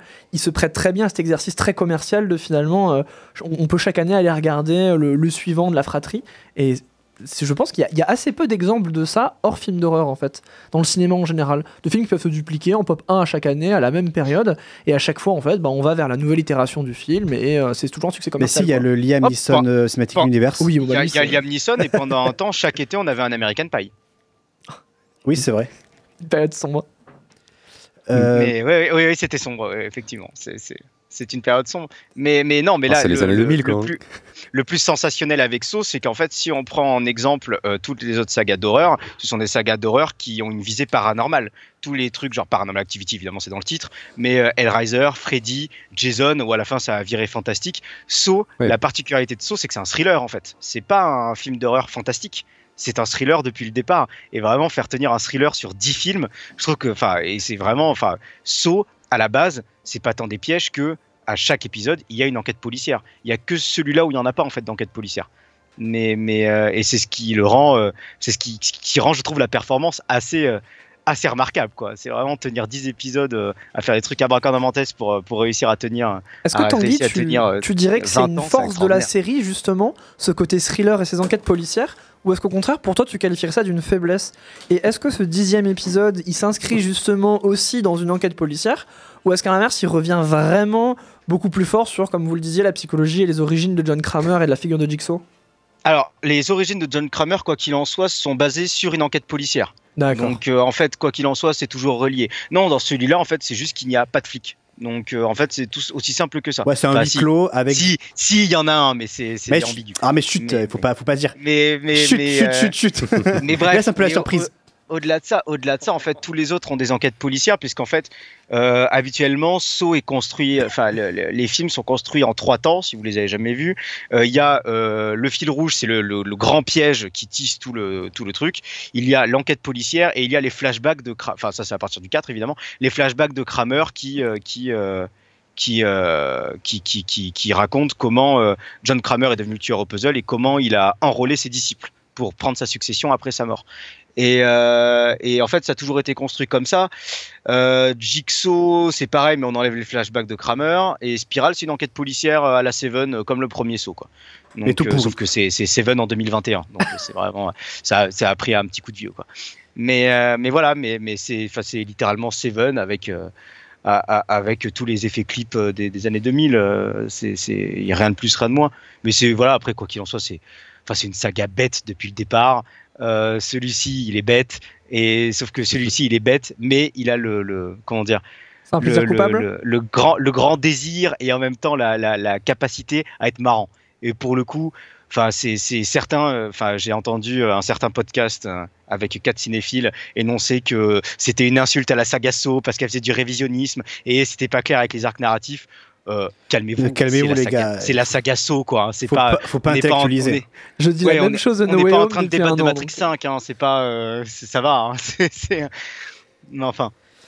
Donc ouais, bon, en tout cas pour les fans euh, de Saw, vous pouvez y aller. hein, je pense que vous serez rassasiés en termes de, de- de pièges et surtout juste pour euh, Tobin Bell qui interprète John Kramer. Oui. Moi, oui, voilà, qui, j'ai est, qui, est, qui est à fond, 81 ans. hein. 81 ans et, le- et ça se voit pas. Et le 81 mec, il est à fond. Il est à fond. Hein. Ah mais je crois qu'il peut jouer jusqu'à jusqu'à jusqu'à sa mort ce rôle. Ah Moi, oui, moi, oui, avec grand plaisir. mort, ouais. Puis, mon- non, non, mais à mon avis, c'est ce qu'il va faire. Et c'est ce qu'il va faire, je pense. Pa- Pardon, Tanguy? Non, je disais, allez le voir, c'est cool. Et puis euh, vraiment, si, si le genre de film euh, comme ça, enfin avec cette ambiance-là vous plaise, euh, les, les deux trucs à voir en vrai, c'est Seven de Fincher et autre chose du coup que j'ai découvert il y a pas longtemps. je suis en train d'écouter Nine Inch Nails et je vous conseille le clip Closer de Nine Inch Nails où quand vous regardez les 5 minutes de Closer, vous vous dites ah mais putain, c'est 10 épisodes de saut en 5 minutes. mais voilà, regardez le clip, c'est super. Merci Tanguy d'être venu Merci. nous parler de, de, de Saw euh, 10. Tu reviens quand tu veux, hein. Bah oui, oui, bien sûr. Tu nous envoies un message et tu reviens quand tu veux. Et d'ailleurs, euh, pour tous les auditeurs aussi qui nous écoutent, si jamais vous voulez euh, passer dans l'émission, envoyez-nous un message et on, vous- on- on vous passera à l'antenne. Oui. Merci Tanguy. Merci, gros Bisous, bisous. bisous, Tanguy, à bientôt. Bisous, à bientôt. Ah, Tanguy, il nous manque quand même dans l'émission. Mais oui. Il faudrait qu'il revienne un jour dans l'émission, Tanguy. Là. Quand tu veux, tu reviens. Euh, on parle de The Mother ou pas? Mais comme tu veux, hein. comme tu veux, comme tu veux, il y a Alors, presque pas. tu, tu me promets en 5 minutes Ah ouais, bon, il n'y a pas besoin de beaucoup plus que 5 Ok, minutes alors pour je mets, la, je mets la bonne annonce. En 5 minutes, tu parles du film. Ok. Ok.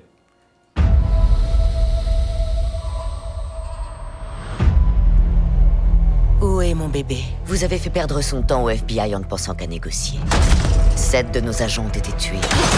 Maintenant, les conditions, c'est nous qui les imposons. Adrian Lovell et Hector Alvarez sont en liberté. On sait toutes les deux que ce que vous pouvez faire de mieux pour protéger cet enfant, c'est disparaître. Et si je refuse Ils vous retrouveront. Toutes les deux. Ça y est, vous repartez? Vous la mettez chez des gens bien.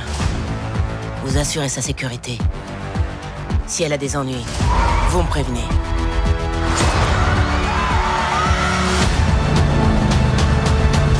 Tu aurais dû douter Jennifer Lopez revient nous voir avec The Mother euh, exclusivement sur Netflix. Antoine, en 5 minutes, c'est le challenge que je te donne pour parler de ce film. Allez, je vais essayer de faire euh, en, en encore moins. Donc, Comme vous avez peut-être pu le comprendre avec la, la bande-annonce, effectivement, on va suivre Jennifer Lopez qui a donc eu une, une petite fille alors qu'elle euh, qu'elle fricotait à l'époque avec deux dangereux, euh, deux dangereux euh, monsieur, l'un interprété par Joseph Fiennes, qui se trouve être le frère de Ralph, donc de, de Voldemort, c'est le frère de Voldemort, et l'autre interprété par Gaël Garcia Bernal, que ça fait toujours plaisir de le voir, même si là, il, il, il apparaît pas longtemps, euh, juste pour cabotiner un petit peu, mais en même temps, c'est rigolo, et, et vive Gaël Garcia Bernal. Euh, le FBI, du coup, lui enlève sa fille pour la protéger et, euh, envoie, envoie euh, Gillo en Alaska pour, pour disparaître un petit peu et, éviter un petit peu les problèmes. Mais, mais fait promettre au, FBI que si un jour sa, fille est en danger, ils, ils doivent la prévenir pour qu'elle qu'elle revienne la défendre. Évidemment, ça finit par arriver. Donc, euh, donc Gillo renfile, renfile sa parka, remet, euh, remet son viseur sur son sniper et, euh, et part à la recherche de, euh, de sa fille et de, de, ses, deux, euh, de deux assaillants, joués par, par Joseph Fiennes et Gal Garcia Bernal. Et donc là démarre réellement cette, euh, cette espèce de série B d'action, de, euh, de snipe avec euh, euh, Gillo en, euh, en meuf badass qui, euh, qui casse des bouches, qui découpe, euh, qui découpe des gens et, euh, et qui snipe, euh, et qui snipe des, des méchants C'est pas ça qu'on demande quand même. à, à 100, 200, 300 mètres de, de, de- de loin. Et, et oui, c'est un peu nul, on va pas se le cacher. On est sur, sur un énième film d'action de personnage badass qui revient se venger pour récupérer un membre de sa famille qui a été enlevé, blablabla, blablabla, blablabla. C'est pas forcément très bien réalisé, quoique franchement ça se défend. Comme je l'ai dit euh, tout à l'heure en, début d'émission, en introduction, c'est réalisé par Nicky Caro, qui est euh, notamment connu, si on, peut, si on peut le dire, pour avoir réalisé il y a quelques années, en 2020, le remake live-action Disney de Mulan. Que, euh, que, tout le monde, que tout le monde a apprécié, dont tout le monde se souvient et qui a marqué l'histoire du 7e art, bien sûr. Donc, donc voilà, c'est plutôt pas trop mal réalisé. C'est euh, pour le coup euh, assez bien interprété, je trouve, par Jennifer Lopez, qui, euh, alors, qui est productrice du film aussi. Donc, donc voilà, elle, est, elle, se, donne le beau rôle et, et, elle défonce tout. Les deux méchants sont plutôt efficaces, euh, Joséphine et Gal Garcia Bernal, qui sont tous les deux assez charismatiques.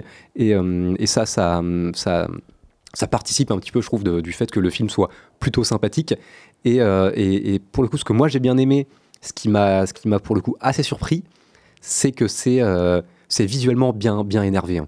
Comme je l'ai dit, elle, elle découpe, euh, elle découpe tout le monde. Il y a littéralement une- une scène où elle, euh, elle plante un gars. Et, euh, et donc en gros plan, on voit, le, on voit le couteau se faire planter et là elle le relève et donc ça ouvre en deux le bide, le bide du mec.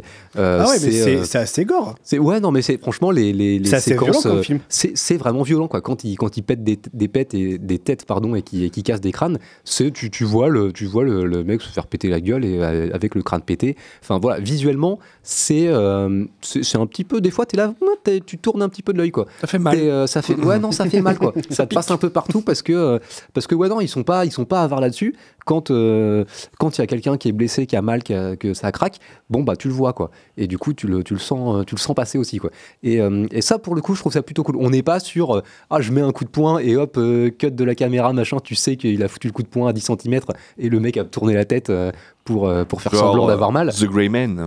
genre The Grey Man par exemple. non, non, là tu sens que quand, quand ça fait mal, c'est c'est visuel quoi. Donc, euh, donc ça, je trouve que c'est euh, c'est plutôt la réussite euh, du, du film. Après, voilà, comme je l'ai dit, je l'ai vu, en, je l'ai vu en début de semaine. J'étais malade, j'avais à peu près 42 fièvres. Est-ce que ça participe ou pas Ah, ouais. de, de mon avis sur le film et sur le la fait sympathie que, du euh, film, tu vois. que bon voilà, c'est euh, le, le film m'a m'a accompagné dans un mouvement de, De la souffrance. dans un De moment de souffrance et de, et de faiblesse. Donc, euh, donc peut-être que mon avis n'est pas complètement pertinent de ce point de vue-là, mais, euh, mais voilà, c'est pas original pour un sou. On l'a déjà vu, ce- cette espèce de, revenge movie avec, euh, avec une personne euh, qui, est, euh, qui est très forte, avec le maniement des armes et, le maniement des, poings et des jambes. Donc voilà, c'est pas original pour un sou. Si ce n'est que de voir Gillo là-dedans, c'était pas forcément gagné d'avance que, ça marche. Et, et donc voilà, ça mange pas de pain, c'est pas terrible, mais c'est pas mal non plus. Ça, donc euh, C'est de bonne facture. c'est de bonne facture, Wow. voilà. C'est euh, Le label. mais attends, faut le dire au moins une fois dans l'émission. non mais voilà, je vais pas vous dire que c'est un bon traditions ici. je vais pas vous dire que c'est un bon film parce que euh, parce que j'en suis absolument pas convaincu, mais ça se ça se regarde euh, un dimanche après-midi ou un ou un soir euh, de de, de fièvre euh, où il faut, où 40 faut degrés. bien passer le temps et qu'on n'a pas trop envie non plus de, de lancer un truc un peu trop sérieux et, et un petit peu trop intellectuel où on sait que ça va nous, nous, nous casser le crâne euh, parce que parce qu'on a déjà mal à la tête, qu'on qu'on survit grâce à du Doliprane 1000. bon, faut, faut un truc Ah, un peu vache. léger. Oh là Ah là, ouais, et Ça rigolait pas là. je voulais C'est- vraiment. C'est vraiment je- un des pires compliments qu'on puisse faire à un film. T'es vraiment voilà. très bien dans ce truc, vraiment très léger, très stupide, très j'ai de la fièvre. Avec un doliprane 1000. Très j'ai pas branché mon cerveau. Défoncé, ouais. Je te remercie d'être vraiment euh, le, la stupidité que tu es. Non mais Merci. voilà, mais c'est euh, moi, je voulais vraiment voir ta tête euh, lundi, euh, fiévreux, voir comment t'étais, quoi. Bah, j'étais pas terrible. Mais, euh, mais, mais après, non, c'est incomparable, mais c'est un peu comme ce que, euh, ce que vous disiez avec Tanguy sur Saw avant. Oui, c'est bête. Oui, on le sait. Oui, c'est pas très bien filmé. Euh, oui, c'est euh, c'est complètement con. En fait, c'est même pas que c'est bête, c'est qu'en vrai, c'est complètement con. Mais ben, on passe quand même un bon moment. Voilà. Merci Antoine pour The Mother. Un film J'ai avec. fait 100 minutes ou pas non, t'as fait plus de 5 minutes. Oh. Mais c'est pas on t'excuse. Euh, The Mother, un film que vous pouvez retrouver sur, euh, sur, Netflix. Sur Netflix. On va se faire une petite pause musicale, on va s'écouter. Euh, Tanguy le disait, c'est une histoire de famille saut. Eh bien, c'est toujours Charlie Closer qui euh, compose le thème de ce dixième saut. On s'écoute le traditionnel. Et ouais. Ça, c'est bon, ça. Et on se retrouve d'ici deux minutes pour ben, la chronique.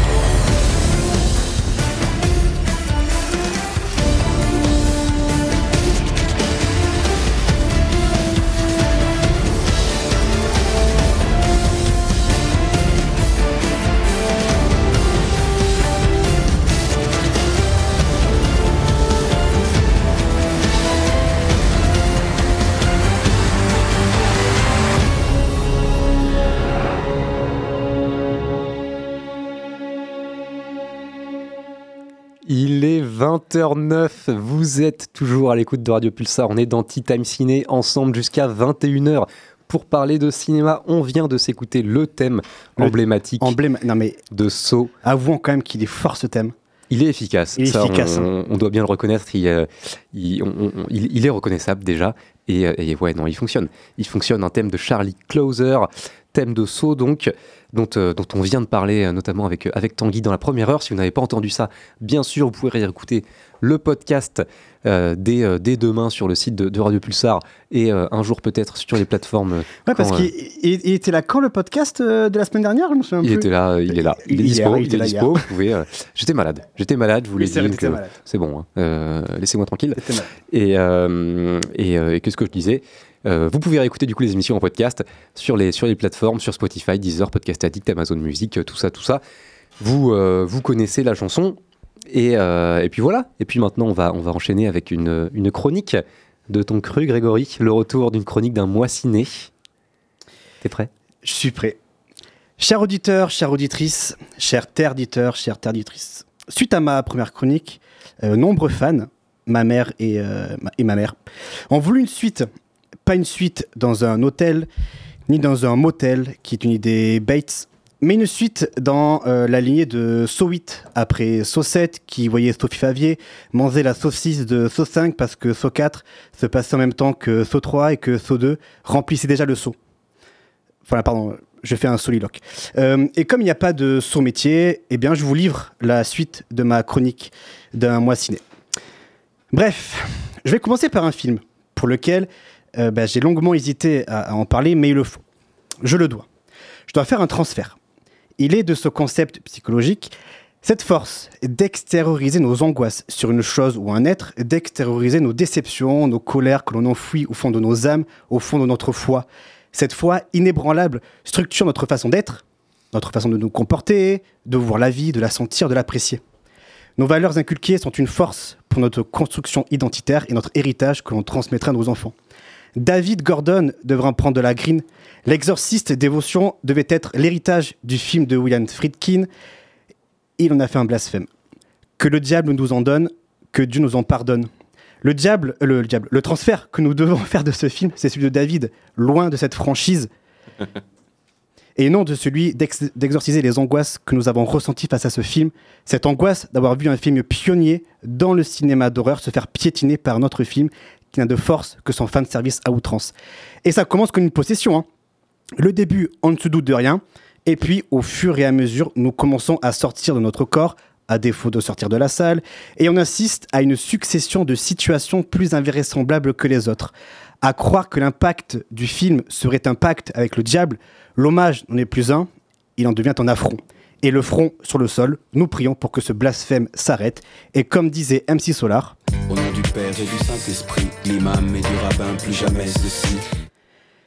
J'ai continué avec Gran Turismo, film sorti fin août. Mais comme je l'ai vu en octobre, bah en il rentre dans la chronique. Voilà. Gran Turismo retrace l'incroyable histoire vraie d'une équipe d'outsiders, un gamer issu de la classe ouvrière, un ex-pilote de course raté et un cadre euh, idéaliste dans l'industrie du sport automobile. Ensemble, ils vont tout risquer et s'attaquer au sport le plus élitiste au monde. Inspirant, palpitant et bourré d'action, le, grand film Gran Turismo, le film Gran Turismo prouve que rien n'est impossible quand on est déterminé à prendre tous les risques. Merci Allociné. Cinquième film de Neil Blomkamp, il délaisse l'aspect SF de ses précédents films pour se concentrer sur un univers plus réaliste car inspiré d'une histoire vraie, avec une approche ultra didactique sur le fonctionnement d'une course de Gran Turismo dans la première partie du film. Neil permet au spectateur de pleinement s'investir dans cette histoire où objectifs et enjeux sont mis en place. Être le meilleur pilote quand son père ne croit pas en soi, voilà, tout est posé. C'est classique et basique, mais ça marche. La seconde partie du film décoiffe clairement avec une mise en scène dynamique hyper immersive. Le vocabulaire du jeu y est ici très limpide, et même un novice comme moi peut clairement kiffer les courses de voiture. Neil Blom ne, ne campe pas sur ses positions et fait voltiger sa caméra de manière agréable partout autour des voitures. Les acteurs s'y donnent à cœur joie et le film en devient communicatif. Avec un petit concept, Neil Blomkamp en fait un film grand. Turismo. Après la nuée, il revient avec Acide, qui raconte l'histoire d'une pluie d'acide qui s'abat sur le nord de la France et on va suivre papa et maman divorcés, plus leur fille, échappée aux averses. Un bon scénario écologique comme on les aime. Après les sauterelles, il s'attaque aux gouttes de pluie. Je veux bien sûr parler du réalisateur Juste Philippot. Enfin, il s'appelle Juste Philippot, hein. Pas Juste Philippot. Ou Philippot. Enfin, toi, c'est bien Antoine Chevet, on est d'accord Ouais, voilà. on est d'accord. Ben voilà, mais lui, c'est juste Philippot. Voilà, bon, ça va, c'est bon. J'ai le droit de pomper euh, sur, sur des blagues, de plagier sur les blagues ultra connues, c'est bon. hein. Je suis un être humain et j'ai le droit d'avoir des mondes de faiblesse. hein. De toute façon, c'est écrit dans mon cahier des charges faire des jeux de mots, blage plagie. Et en plus de ça, je viens de ce qu'on a faire une critique Ikea. Ouais, je viens de meubler. Comme ce que fait le film tout au long de sa durée, il meuble sur des situations mal écrites, des personnages qui ont des réactions bien cheloues, loin de ce que la nuit nous a proposé. Alors bon, pourquoi faire une critique salée d'un film qui sucre tout intérêt scénaris- scénaristique tant le film n'offre rien de palpitant pour un résultat qui laisse un goût amer en bouche? Bilan du film ben Juste acide. et et puis j'ai revu un film. Un film d'un réalisateur qui a fait les beaux jours de la dernière ère du XXe siècle et du tout début du XXIe siècle. Il a également connu pendant une dizaine d'années une période sombre. Monsieur Night Shyamalan. Sombre Night, je sais pas si vous l'aviez, mais bon, je vous la donne quand même. Il est revenu en 2015 avec un fan footage qui est un genre multi-exploité dans le cinéma d'horreur, plus ou moins de qualité, hein, mais surtout moins, voire très moins, voire très plus moins. C'était donc un vrai défi de sa part de faire preuve d'originalité dans The Visit et d'apporter sa fameuse patte dans ce genre. Racontant l'histoire d'un frère et de sa sœur qui rendent visite pour la première fois à leurs grands-parents, Shyamalan continue d'explorer les relations familiales dans des situations, des histoires surprenantes et inquiétantes. Verdict, c'est très bon. Utilisant, euh, intelligemment le fan footage pour en faire une réflexion méta, Shyamalan s'est saisi du concept et a rendu crédible son histoire. Il a su doser entre les scènes intimistes, humoristiques et angoissantes. On éprouve une vraie empathie pour les enfants et chacun de leurs choix est justifié. Tout fonctionne dans ce film. Et c'est un signe que son sixième sens soit finalement incassable, car ce phénomène de s'égarer dans son village arrive parfois dans la filmographie d'un réalisateur. Et il nous prouve qu'il peut sortir de l'eau pour regagner après la terre et taper à la cabane des producteurs pour splitter ses histoires devant sa glace. Car même si ces films sont old school, c'est bien lui, le dernier maître de cette ère. Mon mois étant euh, terminé, il ne me reste plus qu'à vous dire euh, rien, parce que je n'ai rien à vous dire et que si je vous disais quelque chose, ça serait pour rien. N'empêche, ce mois aura été rempli de courses automobiles pour échapper aux pluies acides qu'un démon venu tout droit de l'enfer a voulu déverser parce qu'il était mécontent de son exorcisme filmé en fan footage par ses grands-parents. Car oui, je peux vous le dire, le cinéma est un art qui se ressent, qui s'imagine et qui permet d'appeler Monsieur Win pour lui livrer la suite de ma chronique. Allô, Win D'accord. Oh, c'est nul. Oh, c'est nul.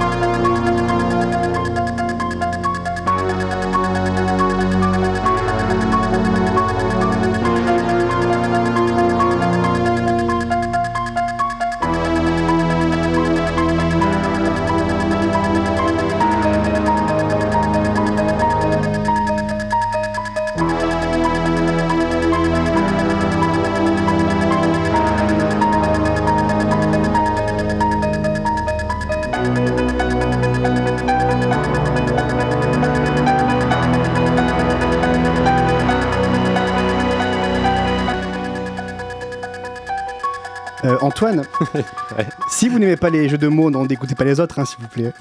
Vous je, je- je- je- je trouve ce, ce jeu de mots final, ma foi. euh, Oui. sur- sûrement travaillé pendant très longtemps. hein, sur- J'imagine le, le- le temps que, que tu as mis pour, euh, pour travailler cette chute euh, finale qui, euh, qui, qui ponctue cette chronique. Formidable. Merci, merci pour cette euh, chute. Je l'ai eu, je l'ai eu en, en étant dans le métro, cette vanne de Monsieur Win, Halloween, je l'ai eu, alors on est dans, le- dans le métro, enfin, dans le métro, voilà. Donc le métro m'inspire, sachez que le métro m'inspire. Le fait, de, le, le fait de dire que c'était préparé et que ça fait une semaine que tu l'as dans les bagages, c'est presque le pire en fait. Parce que les gens auraient pu te pardonner en se disant que t'as craqué, ça t'est venu en tête et euh, t'as cédé à une pulsion. Mais si tu dis que ça fait 5 jours que tu le rumines et que tu le prépares, c'est là c'est trop. J'avais, je, je l'avais, j'avais cette, cette, vanne, euh, ouais, il y a peut-être deux semaines en vrai. Donc je la mûris, je la mûris, voilà. Et à aucun moment tu t'es dit qu'il fallait peut-être en trouver une autre. Non, parce que, non, parce que je me suis dit c'est Halloween, euh, on peut passer la musique de John Carpenter, comme de s'écouter, donc ça euh, c'est toujours un plaisir. Voilà, et puis on est bien sur euh, Radio Pulsar, dans Item Ciné, on est là jusqu'à 21h, on vous parle de cinéma, et euh, Shyamalan, tiens, ça vous inspire quoi ce... Beaucoup d'amour. Beaucoup d'amour pour toi? En fait, j'aime beaucoup Shyamalan parce que j'aime bien les cinéastes qui ont des carrières qui ne sont pas linéaires. Et en fait, Shyamalan, euh, quand on parle de Shyamalan, la question qu'on se pose souvent, c'est à quel moment est-ce que le train est parti en sucette? Et j'avoue que j'ai beaucoup d'amour en général pour les réals qui ont des carrières comme ça. bah, La jeune J'aime- fille de, de l'eau J'aime beaucoup par exemple Dario Argento parce que euh, je trouve que c'est cool de savoir que bah, les réals c'est des êtres humains. Parfois ils ont des périodes qui sont compliquées professionnellement et dans ce qu'ils nous livrent. Et euh, j'avoue que j'aime bien. Après bon, ça n'empêche que bah, j'en ai maté des merdes de Shyamalan donc old plus jamais. Mais euh, oui, j'ai beaucoup de sympathie pour Night Shyamalan. Quelqu'un de très sympathique au demeurant.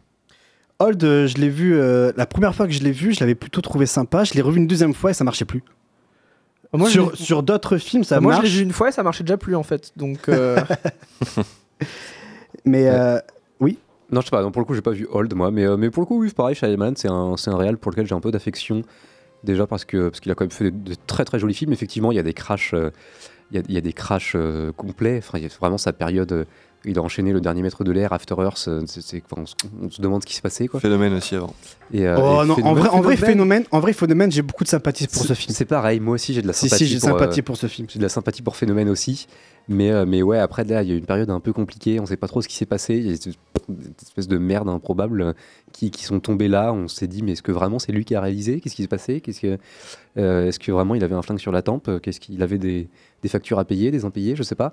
Mais, euh, mais sinon, pour, le, pour la plupart, ces, ces films sont, sont, voilà, sont, sont chouettes, plutôt sympathiques, assez ludiques. C'est un réel qui est ludique à regarder et à, et à suivre. Ces films sont toujours assez, assez prenants.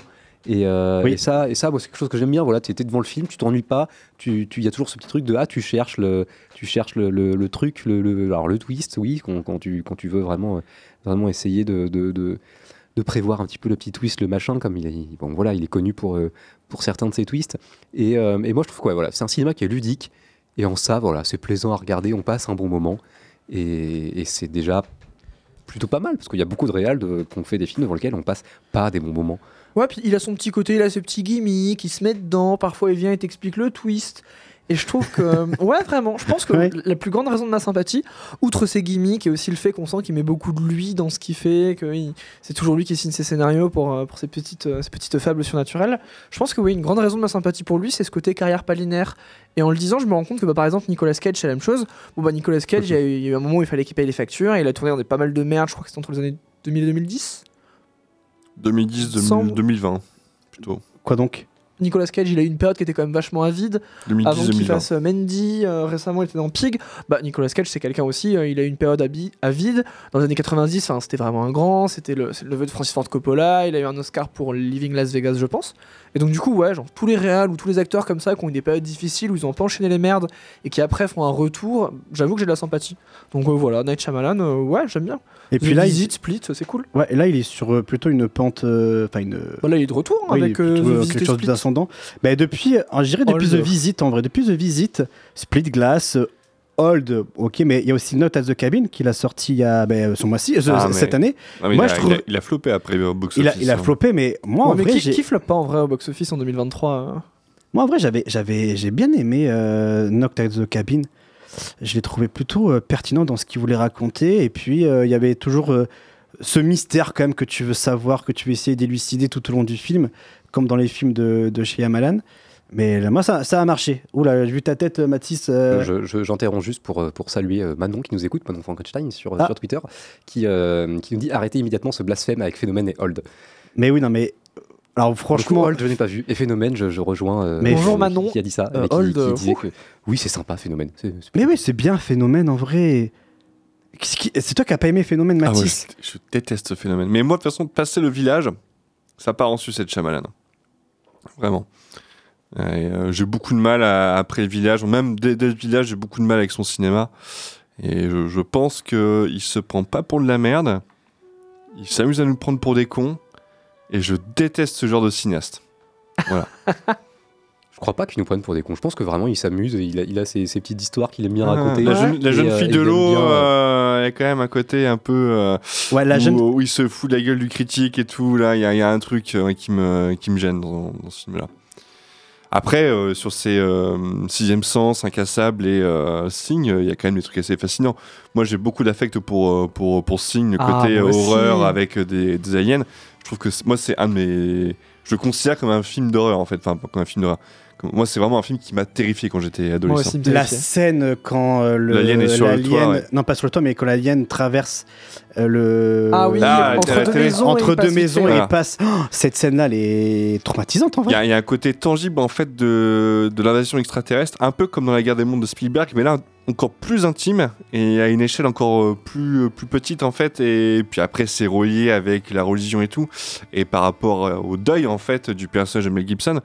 Mais je trouve que Signe, c'est peut-être euh, peut-être son meilleur. Alors, je me souviens d'une Ouais, chronique sur The Mist où tu nous disais que finalement The Mist c'était un film de monstre. Je ne l'ai pas vu, je le dis maintenant.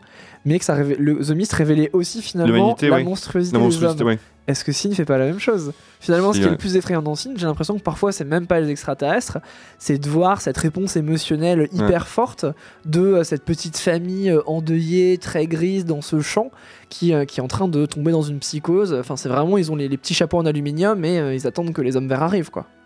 Donc finalement, est-ce que, est-ce que Signe, il a pas aussi ce truc avec The Mist, où finalement tu regardes un film de monstres, enfin de monstres, d'aliens, mais ça te montre aussi que ce sont eux en fait. Tanguy nous dit que Signe c'est son chef-d'œuvre, mais le côté il se prend pas pour de la merde, c'est plus dans Signe que dans La jeune fille de l'eau.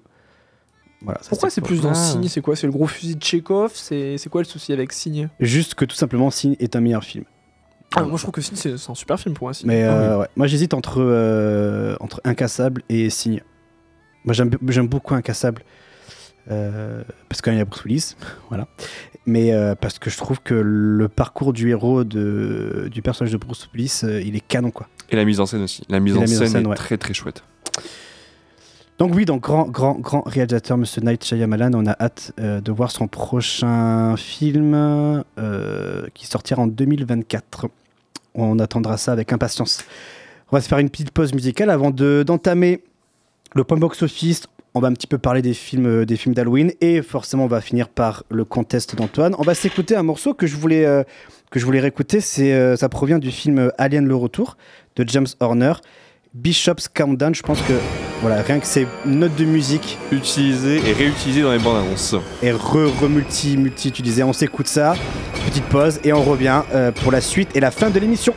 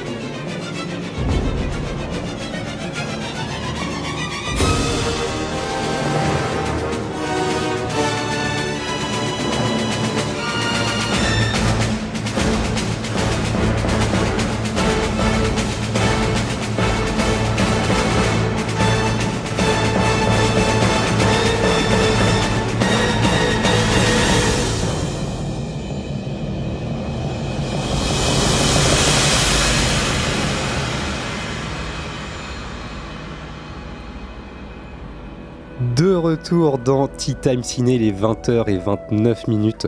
On est en train de s'écouter un morceau de James Horner, Bishop's Countdown, extrait d'Alien Le Retour. On va parler un petit peu de nos films d'Halloween aussi, puisque c'est la période, on finira par le contest. Mais d'abord, petit point box-office de la semaine avec Mathias. Mathias Mathis, oh, oui.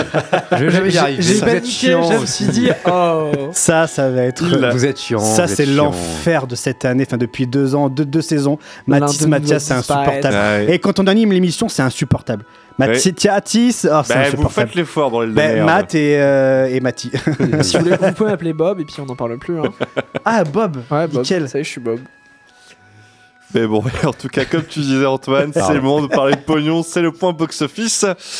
Et commençons sans plus attendre avec le box-office US, avec à la première place ce week-end, Five Nights at Freddy's, avec 78 millions de dollars de recettes et 130 millions de dollars de recettes dans le monde. Euh, beau démarrage pour une adaptation de jeux vidéo que alors je, je connais je- de nom mais je n'ai jamais joué Attends, quel jeu. film? J'ai pas écouté. Five. Nights at, at Freddy's. Ah, oh, c'est un phénomène quand même euh, dans le jeu d'horreur Five Nights at Ah, Freddy's. ouais. Ouais. Et il sort chez nous le 8 novembre. Ouais, mais euh, voilà, moi je connaissais pas du tout et c'est en train de cartonner. Voilà. Oh, oh c'est beau ça. Eh Pardon, oui, excusez-moi. Excusez-moi, je suis ému. Le mec a joué à l'antenne. Panstar, vas-y, tiens, prends ce cocktail. Aïe aïe aïe. Allez, je reprends mon sérieux. Deuxième place au box-office US, Taylor Swift. Le concert avec 14 millions de dollars de recettes ce week-end et, euh, et un total de 203 millions de dollars dans le monde. Euh, beau, euh, beau succès pour quand même un, un projet qui est Un assez- concert. un concert, c'est bon. Mais qui a été salué par Christopher Nolan quand même. Ah bon? Oui, il y a une interview. Alors, ah, à la troisième place, Killers of the Flower Moon, avec 9 millions de dollars de, de recettes pour un total de 40 millions de, de- 40 millions de dollars de recettes aux USA, et 84, 84 dans le monde. Bon, c'est plutôt pas mal pour un film qui est aussi distribué, enfin qui va être distribué après sur Apple TV.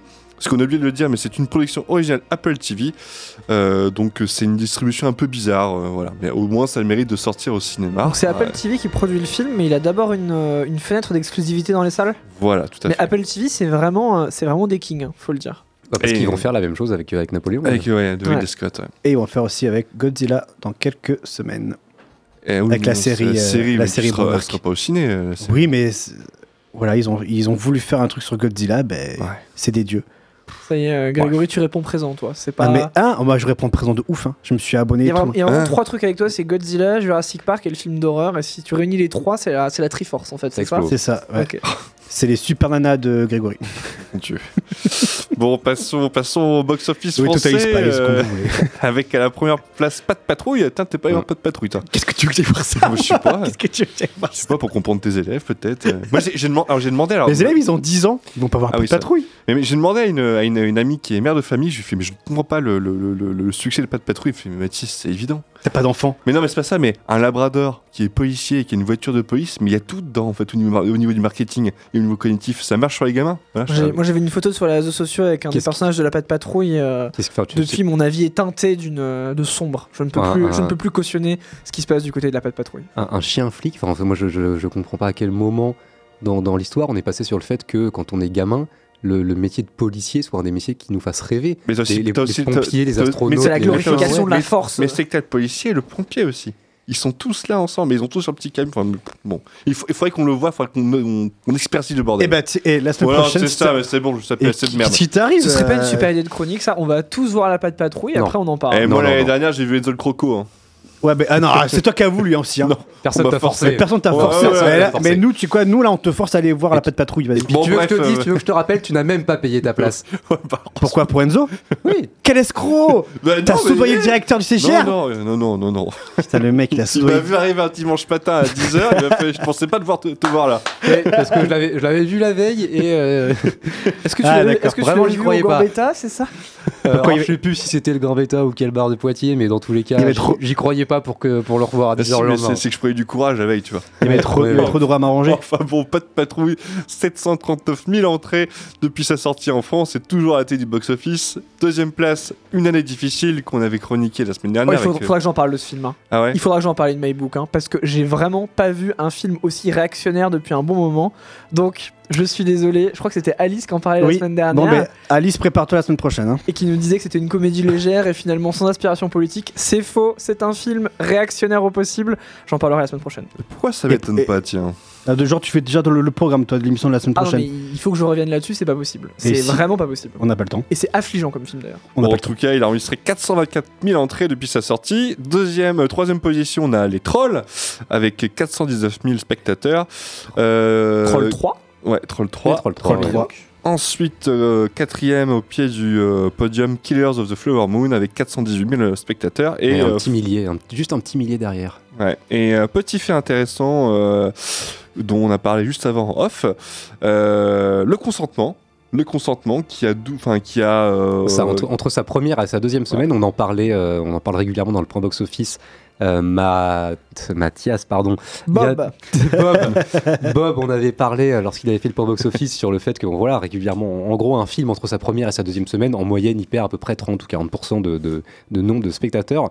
Sur le consentement, il s'est passé quand même quelque chose d'assez particulier. hausse de 40%. C'est qu'entre sa première et sa deuxième semaine, en deuxième semaine, il a fait plus 40%, plus 39% exactement, ce qui est euh, rarissime. Mais c'est des, des films qui se stabilisent, déjà il n'y en a pas beaucoup, des films qui, euh, Avatar. qui gagnent, qui gagnent 2, 3, 5%, ça peut arriver parce que très bon bouche à oreille sur un petit film, ou alors parce que, bon, effectivement, période de vacances, et, euh, et, et hop, ça grimpe un petit peu parce que, parce que le, le- le- voilà, film plutôt jeune public, bon bouche à oreille, hop, c'est- c'est- mais c'est rarissime.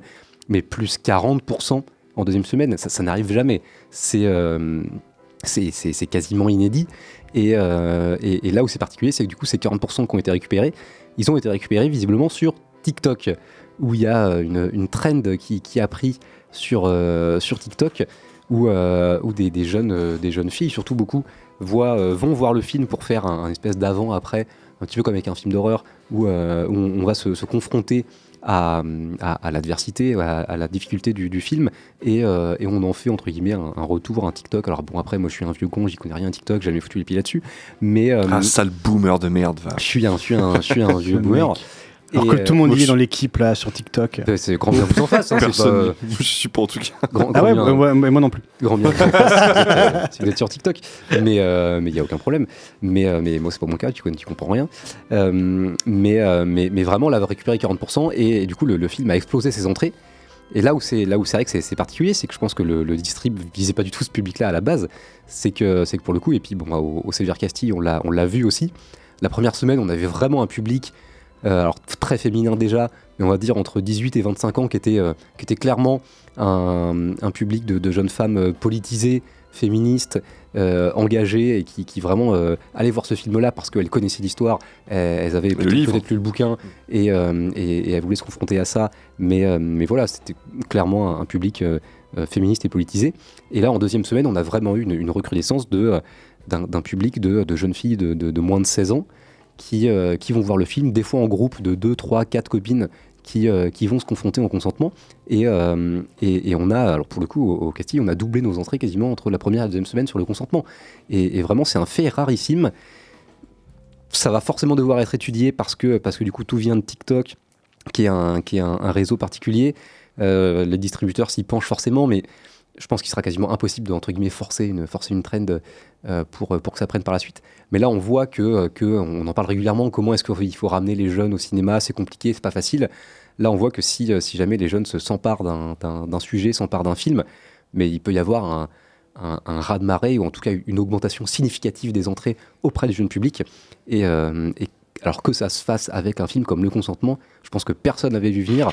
Et, et vraiment, c'est un cas d'école qu'il va falloir étudier, quoi, parce que c'est euh, très particulier ce qui se passe autour de ce film-là.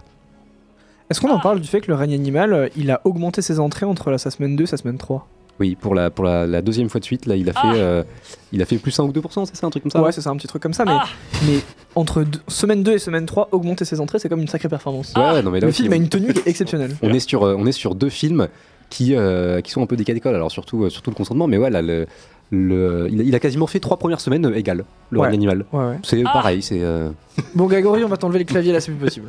T'as pas le combien? Et là, et là, pour le coup, le règne animal, je pense qu'on est sur du pur, euh, du pur bouche à oreille positif qui fait que le, le- le film se maintient petit à petit. Ah, mais attendez, je viens de voir quelque chose. Killer of the Flower Moon a certes 1000 entrées de moins que les Trolls 3, mais il a 170 salles de moins, donc techniquement c'est le Bah numéro oui, 3, non, oui, en oui. moyenne par copie.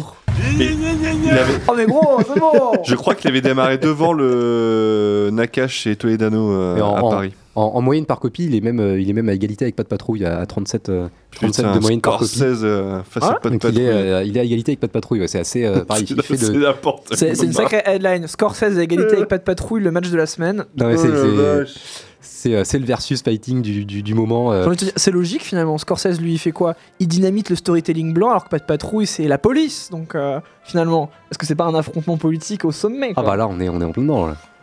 Avec évidemment une année difficile, film de giga droite. Donc euh, voilà, c'est bon. Ça, toi, au niveau politique, si tu commences, ça va? Euh, bah depuis que j'ai vu une année difficile, je me sens un peu radicalisé quand même. hein. J'en parlerai quand Alice elle sera là. On va finir l'émission comme Cette ça. soundboard, avec c'est des bruits vraiment- comme ça. Eh oh Ah. T'es tendu comme une crampe T'es tendu comme une crampe Mais on n'a pas le combien de mais ah, putain. Virez-le J'ai pas le combien. Combien Ah J'ai pas. Non, non, j'ai Combien pas. 37 spectateurs de moyenne par copie. Oh là là là là. C'est incroyable. Ah, il faut que je le sorte le combien. Faut le trouver. Non, j'ai pas. Bref. Tu veux pas passer au Ouah, celui-là. Antoine pour. euh, J'avais oublié celui-là. Euh, bon, on fait les films. Non, on fait pas les films d'Halloween. Oh on s'en ouais. fout, hein. Non, fout. puis surtout, qui- qui- quel autre film que Halloween? C'est tout. Ce type-là est un professionnel Allez, conteste.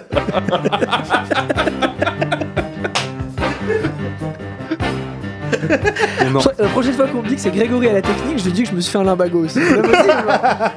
On- on enchaîne vraiment sur le contest Euh, du bah ouais, Ah ouais, Sans transition, bonsoir. euh, Bah, t'as- t'as donné le film d'horreur euh, d'Halloween, Bah donc ouais. euh, bah, c'est bon, bah, on enchaîne avec le contest. hein. J'ai une question, Antoine. Ouais. Est-ce que l'introduction du contest, tu l- elle est écrite sur ton ordi et en fait tu la dictes à chaque fois? Ah non. Oh putain, parce que sinon je t'aurais dit tu me la files. Et ben, Est-ce que je pourrais essayer un jour d'introduire le contest? Oh, Eh ben, hérésie là. Ah bah, Oh vu, que, vu que plus rien n'a de sens, euh, pour la prochaine fois Mais, euh, mais, euh, mais euh, oui, bah, je peux te l'écrire si tu veux. Mais, Oh, euh, merci. mais non, j'avais dû l'écrire pour la première fois et, euh, et après, non, je l'écris plus. donc. Je la connais par cœur. Oh là là. Je te laisse, vas-y, tu peux y aller. Mais eh, il est professionnel. Hein. Et donc, effectivement, c'est l'heure du Tea Time Contest. le test pour savoir si vous êtes au courant de l'actualité cinéma du moment. Est-ce que tu comprends pourquoi est-ce qu'il met un silence entre les deux mots? Est-ce que tu comprends ça ou pas? De quoi tu parles? Vas-y, ref- refais l'intro, Antoine, tu vas vite comprendre. Le Tea Time Contest, le test pour voir si vous êtes au courant de l'actualité cinéma du moment. Pourquoi est-ce qu'il laisse un silence avis? aucune idée. Oh là là. Ouais, tu chercheras pour la semaine prochaine, c'est ton devoir. Très Voilà, je le note dans mon devoir. agenda tout de suite. Le contest, le test pour voir si vous êtes au courant de l'actualité cinéma du moment. Réécoute ces, ces- ces phrases et, euh, et on en reparle. Et t'essaies de, de deviner pourquoi est-ce qu'il met un silence. Mais je pense que si tu le devines, tu vas le prendre mal. Très bien. Voilà. Mais non. Euh, première, euh, des, donc des déclarations, des questions, un Bah, point par bonne réponse, que le meilleur gagne. euh, Et là, on a le temps, et il nous mais reste oui, en plus, on a 18 le temps, minutes. c'est- On a le temps. en Oh là plus, là, J'aurais Prends le temps. ça. euh, Tranquillement. Vous êtes prêts? Bon, on a commencé quand même. hein. Au pire, de toute façon, euh, entre, les, entre les déclarations, on discute, on machin. Bah oui, Mais on oui. meuble. En plus, je crois qu'il y a Jeanne qui est au taquet là. Est-ce qu'on se Euh, mettrait pas une règle en ah, mode Jeanne, on n'a pas ah le droit bah de dire alors- Raphaël Quenard cette fois? En vrai. Alors attendez, alors, si, si Jeanne. On élimine 6 cotes de Raphaël Quenard. Jeanne est présente, donc Jeanne elle va nous bouffer des points. Donc ah mais il y a plus de ré- ah zut, il y a plus de wifi dans la radio. Oh zut, Alors, Ah, on vu- capte plus. Jeanne, désolé, on capte plus. Hop, Jeanne est présente, alors je glisse l'onglet avec la conversation. Voilà, je fais un, un- un triple écran sur mon écran de, de, de PC. Là, les questions d'un côté, le, le compteur de points et la discussion pour, euh, pour pouvoir être sur tous les fronts en même temps. Voilà, je suis prêt moi aussi, finalement. Je- J'espère qu'il se passe plein de choses en, en très peu de temps. Mais c'est c'est intéressant, parce que comme ça tu décris ce qui se passe euh, alors, je euh, fais- en je fais- studio, à l'antenne ou à nos bouger- auditeurs. Je fais bouger ma fenêtre C'est- d'internet. c'est vachement Je- intéressant. Je croppe un petit peu le tableau Excel des scores et, euh, et voilà. Et là, il vient de faire ce qu'on appelle une chronique Ikea, c'est-à-dire immeuble. Exactement. Il va faire un AVC des yeux. Pourquoi? Parce que t'as plein, t'as plein d'écrans. J'ai euh. plein d'écrans partout, oui, c'est vrai. Mais le mec il est pro, euh, ça fait Oh, putain. 10, 10 ans de radio, ouais, c'est la J'ai cru que saison. t'allais- j'ai cru que t'allais défoncer ta soundboard, ce type-là est un professionnel et me la mettre trois fois de Mais là, plus, je peux pas parce que euh, en fait le, le, le pad là, c'est la, la musique du contest Ah. et si je fais ça, Non, c'est que non, ne le fais pas, Grégory. Oh, tu vois, on, on l'entend pas. À moins que Oh, ça. si je fais ça, oh ouais, tu vois en fait on l'entend pas. Et là, pendant la, pendant la boucle. Mais euh, Ce type-là est un Ah, Ah, là, mais on dirait, merde. on dirait les gosses à qui on offre les claviers lumineux et ils appuient Oui. sur les touches. T'es tendu comme une crampe. Allez le contest pour finir l'émission Antoine. le contest donc. Oh, ça le. Libérez-nous pour savoir si vous êtes au courant de l'actualité cinéma Et euh. Mathias, tu sais pourquoi est-ce qu'il laisse un blanc Est-ce qu'on peut en finir Eh bien, c'est fini d'ailleurs. La mission est terminée. On va pouvoir se quitter. Non, il est encore 20h44. On a un petit peu de temps. Allez vas-y, première, première déclaration. Première déclaration. C'est parti. J'adore la manière dont le cinéma fantastique force l'intrusion du mystère dans le réel et multiplie les niveaux de lecture. En tournant Vincent doit mourir, je croyais Oh. faire un film de zombies, une comédie romantique et un road movie. Je te vois, t'es en train de googler un truc, Grégory. Ouais. Ça pourrait aussi être Oh, un film non, non, Lâche ce là. clavier. Ferme le PC là. Tu lâches le clavier. C'est un poème physique plein d'espoir avec un vrai humour anglais. Une personne qui a dit ça dans Première, qui va donc jouer dans Vincent doit mourir. C'est euh, c'est une actrice française. Pas d'Alex Arcopoulos, s'il vous plaît. Ce n'est pas d'Exarchopoulos, Oh, Dieu non. merci. Une actrice française euh, qu'on peut voir dans pas mal de films, euh, de films français de comédie, mais, euh, mais un peu les comédies euh, pas fauchées, parce que ce- c'est peut-être pas le cas, mais on l'a vu notamment il y a quelques années dans La fille du 14 juillet d'Antonin Perret-Jadko, qui est un, un film formidable. Agnès de Moustier? Ce n'est pas Is de Moustier, non. Euh, ce n'est pas Léa Seydoux, non, que, que Jeanne nous propose. Ah Il me dit film à la ponce, mais je crois que j'ai volé mon point. Mais elle était aussi dans La loi de la jungle et c'était grave bien. Exactement, euh, c'était euh, un des, des- des films suivants, La loi de la jungle, d'Antonin Perret-Jadko, toujours. hein. Ah, moi je suis honnête, Grégory, hein, je vole pas mes. Eh, niveau discretos, euh, Ah, mais moi je suis honnête. Tu sais pas tricher toi. hein. Mais, mais toi, c'est que t'es- t'es malhonnête en fait, Grégory. Je te donne, je te donne un point. Mais ça n'excuse pas le fait que tu sois malhonnête. C'est- ouais, bon, bah, vois, bah, c'est ça la différence entre nous. C'est que toi tu dis tu pourras en profiter et moi je dis ce n'est pas juste. Donc voilà, bah, réfléchis pour zéro la semaine point, alors. prochaine. Bah, elle prend pas le point alors. Bah je le prends pas, tu vois, je le prends pas. Et je te rassure en plus. Il y a trop honnête. Trop, trop d'honnêteté ici, c'est fou. Ah, non, Mais Vima on- Laponce, euh, super actrice. On me parle de partout, c'est. c'est- Hop, je vais faire ça comme ça. Pouf. Euh, On est en direct, bien sûr. Non mais oui, mais tout le monde me parle là. Donc Vim à la ponce, c'est ça? Dim à la ponce, mais pas de point du coup, qu'est-ce qu'on fait euh, Mais si, donne-lui le point. Non, non, je le prends pas. Comment t'as eu la réponse toi? Mais il a tapé sur le PC là Évidemment qu'il a googlé ce rat là. Je l'ai googlé. Euh, Bah, attends, euh, Julia, elle faisait la même chose aussi il y a deux semaines. hein. Après, tu Et vous m'aurais avez tu rien m'aurais dit sur dit, elle Julien. était dans la loi Ah de la jungle. Ça dans va, ton alors. Julien, il googlait, bien sûr. trouvé, mais- Ah ouais Mais en vrai, Julien, il googlait. euh, Allez, ça deuxième. balance. Délateur en plus. Rien à foutre. Tricheur, J'ai délateur. rien à branler. Eh bien, euh, vous savez quoi Tu as cité la loi de la jungle ensuite, qui était mon, mon, mon indice suivant, Avec McCain, c'était grave bien. avec Vincent McCain, qui est un film formidable, Qui fait des Antoine frites. Parizetko, euh, euh, qui ne fait pas de frites, non. Mais, euh, mais du coup, je te, je te donne le point. Bah, merci. Voilà, un point pour Mathias, premier point euh, de, de ce contest pour, euh, pour Mathias. Euh, tac. non, ça file de partout. Je vais rien, je vais pas pouvoir réussir à tout suivre. Euh, bref, un point pour, euh, pour Mathias. On continue. Deuxième déclaration. Je vais demander à mon équipe de contacter nos amis du musée Grévin à Paris. Dwayne Johnston. Oh. Dwayne Johnson. Greg qui dégaine très rapidement. Euh, C'est vrai qu'il y a un problème de couleur avec le, le petit The Rock du musée Grévin. non Non, et alors en vrai, alors c'est pas pour euh, le, le défendre ou autre, mais vous avez vu la gueule du, du, du- de, de, de la statue de cire de Dwayne Johnson? Vous avez vu sa gueule? vous trouvez vraiment que la plupart des statues de cire du musée Grévin, elles fonctionnent vraiment bien? En vrai, en vrai, je trouve que ça marche. Alors Non. par- non, honnêtement moyen. Mais sur Dwayne Johnson, regardez, je vous jure, elle est dégueulasse. Ça, euh, c'est c'est- aucun- C'est vraiment y a aucune, problème de couleur, aucune ressemblance. Je trouve que ça lui ressemble juste ah, euh, aucune la, la ressemblance, glace à la vanille et pas pas au chocolat plus. quoi. euh, De quoi? De Ah, c'est pas possible. Waouh. Ouais, c'est attends, c'est un coupage de micro là direct. Insupportable. On dirait mes élèves, c'est horrible. Ça, ça- ça pourrait presque mais c'est mériter laid. moins un. Mais ouais, c'est c'est ce que je te Ah, disais, c'est laid. mon C'est Dieu. moche. Je l'ai pas vu. Ah, c'est dégueulasse. Et il est- et puis Donc il tu est- m'étonnes qu'il pousse un coup de gueule, Dwayne Johnson. Euh, Dwayne Johnson, du coup, effectivement, qui nous dit Je vais demander à mon équipe de contacter nos amis du musée Grévin à Paris, en France, afin que nous puissions travailler à mettre à fouettée. jour, Ça sonne presque comme une menace. Ah, Ça mais- c'est une menace. Mettre à gars qui vont jour vous appeler, mon équipe ma statue de cire ici et là sur quelques détails et améliorations importantes. Tout à en À faire. commencer par ma couleur de peau. Dwayne Johnson. Effectivement, sur. euh, Il a été diplomate quand même. Hein. Ouais, Il c'est a vrai. dire, les gars, vous foutus vrai de ma gueule est- ou quoi Euh, Il a dit, bon, j'ai envoyé mes gars, on va discuter un peu. Ouais, voilà. Un point du coup pour, pour Mathias, un point pour Greg. Euh, prochaine déclaration. Dans ce métier, on a toujours le désir d'un projet qu'on n'avait pas vu venir. Et là, j'ai été servi. Comment imaginer qu'un jour quelqu'un me proposerait d'incarner cet homme et de réaliser l'un de mes rêves d'ado? Raphaël Quenard. Un grand biopic, la traversée du siècle, Bah, une multitude de décors, Kylian Murphy? Non plus, Euh, une multitude de décors, des milliers de figurants. Joaquin Phoenix J'ai été servi, ce n'est pas Joaquin Phoenix non plus. Euh, comment imaginer qu'un jour quelqu'un me proposerait d'incarner cet homme et de Un réaliser Français l'un de mes rêves d'ado, un grand biopic C'est un Français. Pierre Ninet. Faut, faut toujours dire, Non. dire Pierre Ninet à ce qui paraît. Un grand biopic Benjamin, qui, euh, euh, merde. Magimel Ouais, voilà, non, j'ai plus. Benjamin Magimel. Non, Magimel, c'est Non. ça Benoît Magimel Benoît Magimel. Non, Non. non, non, je j'ai Ah, Benjamin. Serkis. Non.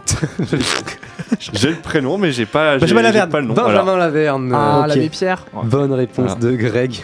Mais La passe décisive. Mais- je donne, la le, comédie je, je donne le française. point à Matisse. Oh. Qu'est-ce qu'il y a Oh là, mais Bah oui, T'es il a, il trouvé. euh, Qu'est-ce qu'il y a mais t'es un prince ce soir, Bah Grégory ouais, mais non, mais il a, il a trouvé, donc je donne le point. Pourquoi? Parce qu'il a trouvé la moitié de la réponse. Ah non. Bah, Bon, bah, c'est toi qui vois, c'est toi qui décides. Bah non, non. il- Mais en fait, c'est c'est Antoine qui se tape l'Excel et toi tu donnes des demi-points à tout le monde. Mais, Mais euh, pas et- demi-point, et lui, je il fait donne le comment point. pour le classement? Non, mais c'est Antoine qui décide. Ouais, voilà. Voilà. Bah, point, euh, passe décisive de, euh, Ouais. de, de Mathis pour euh, Grégory qui a, la- qui a la bonne réponse. Donc un point de, un point de plus pour, euh, pour Grégory. Grâce à Benjamin Laverne qui effectivement va jouer l'abbé Pierre dans le film éponyme qui sort, euh, qui sort la semaine prochaine. Dans deux semaines Je sais plus. Bientôt. Ouais, pff, ouais. Euh, très rapidement. Ça, ça va marcher. hein. Oui, non, oui, bon, Oh, je suis sûr que ça marchera moins que Napoléon. Mais Napoléon, je le call, c'est 4 millions d'entrées en France. Je le sens, ce film fait 4 millions d'entrées en France. Ouais, je sais pas. Napoléon, j'en suis certain. Euh, je sais pas, mais je suis à peu près convaincu qu'il va fonctionner aussi. Mais euh, l'abbé Pierre, euh, l'abbé Pierre, j'y crois beaucoup aussi. hein, en termes de, en termes d'entrée, en tout cas. Parce qu'en termes de qualité euh, filmique, euh, Ça a l'air forcément très, convaincu. très pompeux. mais, euh, mais, euh, mais ouais, non, je pense que je pense qu'on va avoir un beau, euh, un beau mois de novembre. Euh, prochaine déclaration. C'est pas une déclaration d'ailleurs, non. Oui, pardon, bah, non. Non, bah, en fait, je, je viens de recevoir un message de Sylvain de Atmosphère qui est bloqué euh, en bas. Et en fait, euh, si j'envoie quelqu'un, il participe pas à la prochaine question. Eh ben vas-y. Bah, euh, non, non, non, non, non. c'est Mathis qui y va. Ouais, non, mais. Vas-y, toi. Attends, mais comment comment t'as jeté un mec dans le feu comme ça, Grégory Non, là parce que là, il va poser une question. Bon, j'y vais. Allez, dépêche-toi. On t'attend, t'assures, on t'attend. Ah, sinon, faut, sinon on comble, euh, on Bah comble oui. pendant, pendant deux minutes. Alors Jeanne, tu es persuadé que l'abbé Pierre marchera mieux que Napoléon Tu es délusionnal. Ce n'est pas possible. Vraiment. Impossible. Jeanne qui nous dit persuadé que l'abbé Pierre marchera Allez, mieux que je Napoléon. suis prêt à parier un resto, un kebab, ce que tu veux. Avec Un toi. resto, ok, on n'est pas sur le même, euh, L'un ou le même l'autre, les engagement deux peut-être, genre un pornstar peut-être même, mais je suis prêt à parier vraiment n'importe quoi que l'abbé Pierre ne marchera pas mieux que Napoléon. J'en Euh, suis certain. Ben, L'abbé Pierre quand même, je pense qu'il va nous faire une. Enfin, quand on voit comment a marché Simone, euh, Simone l'an dernier, on a comblé, hein, t'inquiète pas. Vous avez comblé, c'est bon. Et j'ai fait 3 mètres en courant, je suis, je suis mort. Ah non mais un, un Oh, resto, ce que tu physique. veux, ce que tu veux Jeanne. Euh, Tanguy nous dit l'abbé Pierre marchera, et je suis à peu près d'accord. euh, Je pense que l'abbé Ah, Pierre, on est, on je- est je- aussi sur du 3-4 millions Je pense pas euh, qu'il ne facile. marchera pas, mais je pense que Napoléon c'est quand même le, le cran au-dessus. Et tu fais courir, Sylvain. Hein. Tu me Tanguy, fais trop courir, Sylvain là. Tanguy, Tanguy nous dit, Tanguy nous dit l'abbé Pierre marchera, Napoléon va cartonner durant deux semaines, puis l'extrême droite va se rendre compte que Ridley Scott est pas de leur bord. Ah oui, Ouais, à c'est ce peut-être moment-là, à ce possible. moment-là, ouais. il y aura déjà genre 4 millions d'entrées. Bon, peut-être pas en deux semaines comme je, je Oh, S'il y a 4 millions en deux semaines, ouais, mais je suis certain je que Napo-. Napoléon, je pense que ça va, ça va, ça va brasser trop de publics différents en fait. Entre les fans de Ridley sûr, hein. Scott, les gens qui ont vu Gladiator et qui ont aimé, Les fans de Ridley Scott, ça patriotes. existe ça ça existe. hein. Putain. Ils, sont, ils sont comme Ridley Scott, ils commencent à pu être tout jeunes. Mais... Allez, prochaine déclaration. Euh, qui est pas une déclaration du coup, c'est une question. On a Ah. parlé de, de Benjamin Lavergne. Quel était le tout premier film dans lequel on a pu voir Radio Star. Benjamin Lavergne, Radio Star Il le sait. Bonne sûr, je réponse de Grégory Radio Star. Je pensais pas que, que tu le Et c'est- savais. Qu'est-ce que tu crois direct. Radio Star, c'est. Vous avez vu Radio Star? Pas du Non. Pour des mecs qui font de la radio, les gars, il faut regarder ce film. C'est un dos monumental. Effectivement, sur euh, film de Romain Lévy Radio avec Star, Clovis regarde. Cornillac et Manu Payet, road trip à travers la France. Oh, attends, Cornillac Payet là. Non, non, ouah. non, non, non, non, non. C'est un film pour Alice, ça, je reconnais. Non, je vous jure, je vous jure, ce film, il est Ouais. trop bien. Pour des fans de radio, il est excellent. Et d'ailleurs, je vous ai pas dit, mais cet été, on va faire un road trip pour nous faire connaître dans la France entière. Sylvain, euh, Sylvain, pff, Yann, prépare euh, ton euh, studio mobile, on va te la faire tourner là, ton studio, tu vas voir. Et, euh, Chauffe Marcel. Et, et- et j'en profite du coup, euh, question, euh, question bonus proposée par, euh, par, euh, par Tanguy, qui nous dit demande à Greg qui a écrit Radio Star? Euh, euh, ah punaise, c'est euh, c'est pas Manu Payette, c'est euh, Romain quelque chose. C'est pas ça? Ah, j'en sais rien, je sais pas la réponse moi. Mais si, c'est Euh, Manu. Je crois qu'il a écrit Manu Payette, mais c'est Romain quelque chose. Romain. Gra- euh, Bah, qui est réel, ouais. ah, ah non, Romain c'est le réalisateur. Qui c'est qui a écrit? Je sais pas. Romain Lévy, donc qui est réel, et, Et- Mathieu Houillon, je pas comment ça se prononce, Houillon, euh, qui, est, euh, qui est scénariste. Euh, voilà, c'était la question bonus de Tanguy pour un, pour un point bonus Merci Tanguy. que tu, que tu n'as pas du coup. Prochaine déclaration. Il en reste, il en reste, il, en reste, beaucoup. euh, il en reste quelques-unes au pire, on n'ira pas au bout, c'est pas grave. Allez, go. Euh, on est au point mort aujourd'hui. Nous avons réalisé ces trois films, le dernier pendant une pandémie, et c'était extrêmement amusant à faire, mais c'était Vin difficile. Diesel? David Fincher. Non. Attends. L'idée qu'il y aurait cinq films a été une surprise. David pour la- Yates. Ah bon, c'est moi qui l'ai en premier, oui, c'est bon. Tu viens de me ruiner ma main. Tu viens de me défoncer la main. David Yates, bonne réponse de Greg, qui a déconné en premier à Total Film à propos des films, euh, des films euh, Les Animaux Fantastiques. Ouais, bah tant mieux. Ils peuvent arrêter là. C'est bon. Ah, ça existe encore ce truc? Non, non, le, ça, le ça 3, existe- c'est la ça fin, existe non? plus. Ah non, il le en reste 3, un. Le 3, Non, il a... c'était c'était le début de la fin. Non, mais le 3, il a marqué la fin commerciale, c'est terminé. Ouais. Ouais, c'est ça. Ok. Et, euh, et du coup, je, je transmets euh, les, les phrases de Tanguy toujours qui, nous, qui me dit les deux écrivaient au 6-9 de énergie à propos des deux mecs de Radio Star. Ah. Dit Ah, à oui. Grégoire qu'il a aucune culture. D'accord, super. Tanguy, euh, c'est- tu remets même pas dans l'émission, c'est même pas la peine que tu reviennes. Si, si, reviens. Allez, Tanguy. on enchaîne. Tanguy, c'est moi qui t'accueillerai, t'inquiète pas, reviens. Euh, on enchaîne. Denis est un des plus grands réalisateurs vivants. Non, mais tout le monde a Paul mis Schrader. Là. L'idée de travailler avec lui ravit tout Austin le monde. Butler. Austin Butler, bonne réponse Oui, je dis de Paul Schrader. Matisse, Paul Schrader, je sais pas, rien à voir. en Ah non, plus. c'est qu'avec euh, Denis Villeneuve, ils avaient déclaré que euh, Oppenheimer était super. Hmm, c'est vrai. Donc, du coup, Austin Butler, il va, il va aller officier chez. euh, Bah, il, il joue dans, dans Dune 2, il Ah, joue Dune Fed, 2, euh. il joue Fedrota Harkonnen. Euh, donc voilà. Très bien. Euh, prochaine déclaration. J'ai dû apprendre à être plus zen face au bruit autour de moi, c'est sûr. James Wan. James Wan, bonne réponse de Matisse qui enchaîne. Euh, J'ai dû apprendre à être plus zen face au bruit autour de moi, c'est sûr. Je suis une personne plutôt privée. Je ne vais pas sur les réseaux sociaux et je ne me dispute pas. Mais c'est difficile parce que le récit qui a émergé autour de la production d'Aquaman 2 n'est pas la réalité. Ouais. C'est amusant d'écrire sur le bruit et cela génère des clics, mais les gens ne connaissent pas la vérité. James Wan dans Empire. À propos du coup de la, de la- la production d'Aquaman 2 qui a priori serait compliquée. Euh, lui dit que, que non. Euh, je ne sais pas. On ne sait pas. Est-ce qu'on s'en fout Peut-être. un Oui. peu. Euh, Quels sont les scores, euh, Antoine? Alors, on est du coup à 4 pour toi, Greg, 2 pour Mathis, 1 pour Mathias. On en fait une dernière? Une dernière, ça tombe bien, j'en ai plus qu'une. Super. Euh, et ce n'est pas une déclaration, c'est une question. Ah. Sur James Wan, justement, Oh. avant Aquaman 2, donc, quel était le titre de son précédent film? Magnificent. Non. Ah, ah bon? Malignante. Malignante, oh merde Ah, mais c'était lui qui a fait ce gros nanar là? Malignante. C'est malignante. Bonne réponse. Merde, fais chier. Matisse. Euh, deux passes décisives quand même pour. euh, pour euh, Je suis deg, euh, en vrai. Ah, il me manquait du cinéma français En vrai, pour je faire suis- des points. Je suis deg. euh, Et en plus, c'est un très bon film, Malignante. Qu'est-ce que tu racontes? C'est pas un nanar. Enfin, oui, c'est un nanar, mais c'est un nanar très bien. Ah, J'ai entendu Bref. des avis très divers sur lui. Soit des gens qui ont trouvé que c'était incroyablement Moi, incroyable, soit des gens qui ont moi, trouvé que j'ai c'était éclatant. moi, moi, j'ai adoré. Alors, les scores finaux. Score finaux 1 pour Mathias, Ah 3 là. pour Mathis, 4 pour Greg. Une victoire de plus pour, euh, pour Grégory. Bravo Greg, 22 Merci. points au total depuis le début de, de la saison. Je prends de l'avance. T'es en forme, mon salaud. Hein. 13, Je suis 13 pas là. pour Je Mathis. suis pas là sur deux dimanches en novembre, donc je prends de l'avance. Alors que, que Tanguy nous dit c'est de la merde malignante. voilà, c'est euh, c'est son mot Ah, de la mais- fin. Je n'ai vu personne dire de Malignante que c'était moyen. J'ai vu que des gens me dire c'est incroyable ou c'est une Moi, j'adore énorme ce film. merde. Ah, il nous reste deux minutes pour conclure. On va laisser la place à Atmosphere euh, qui se prépare. Sylvain, il se prépare. Il m'a fait courir. euh, je transpire comme un gros porc maintenant. C'est horrible. Euh, donc, on vous laisse.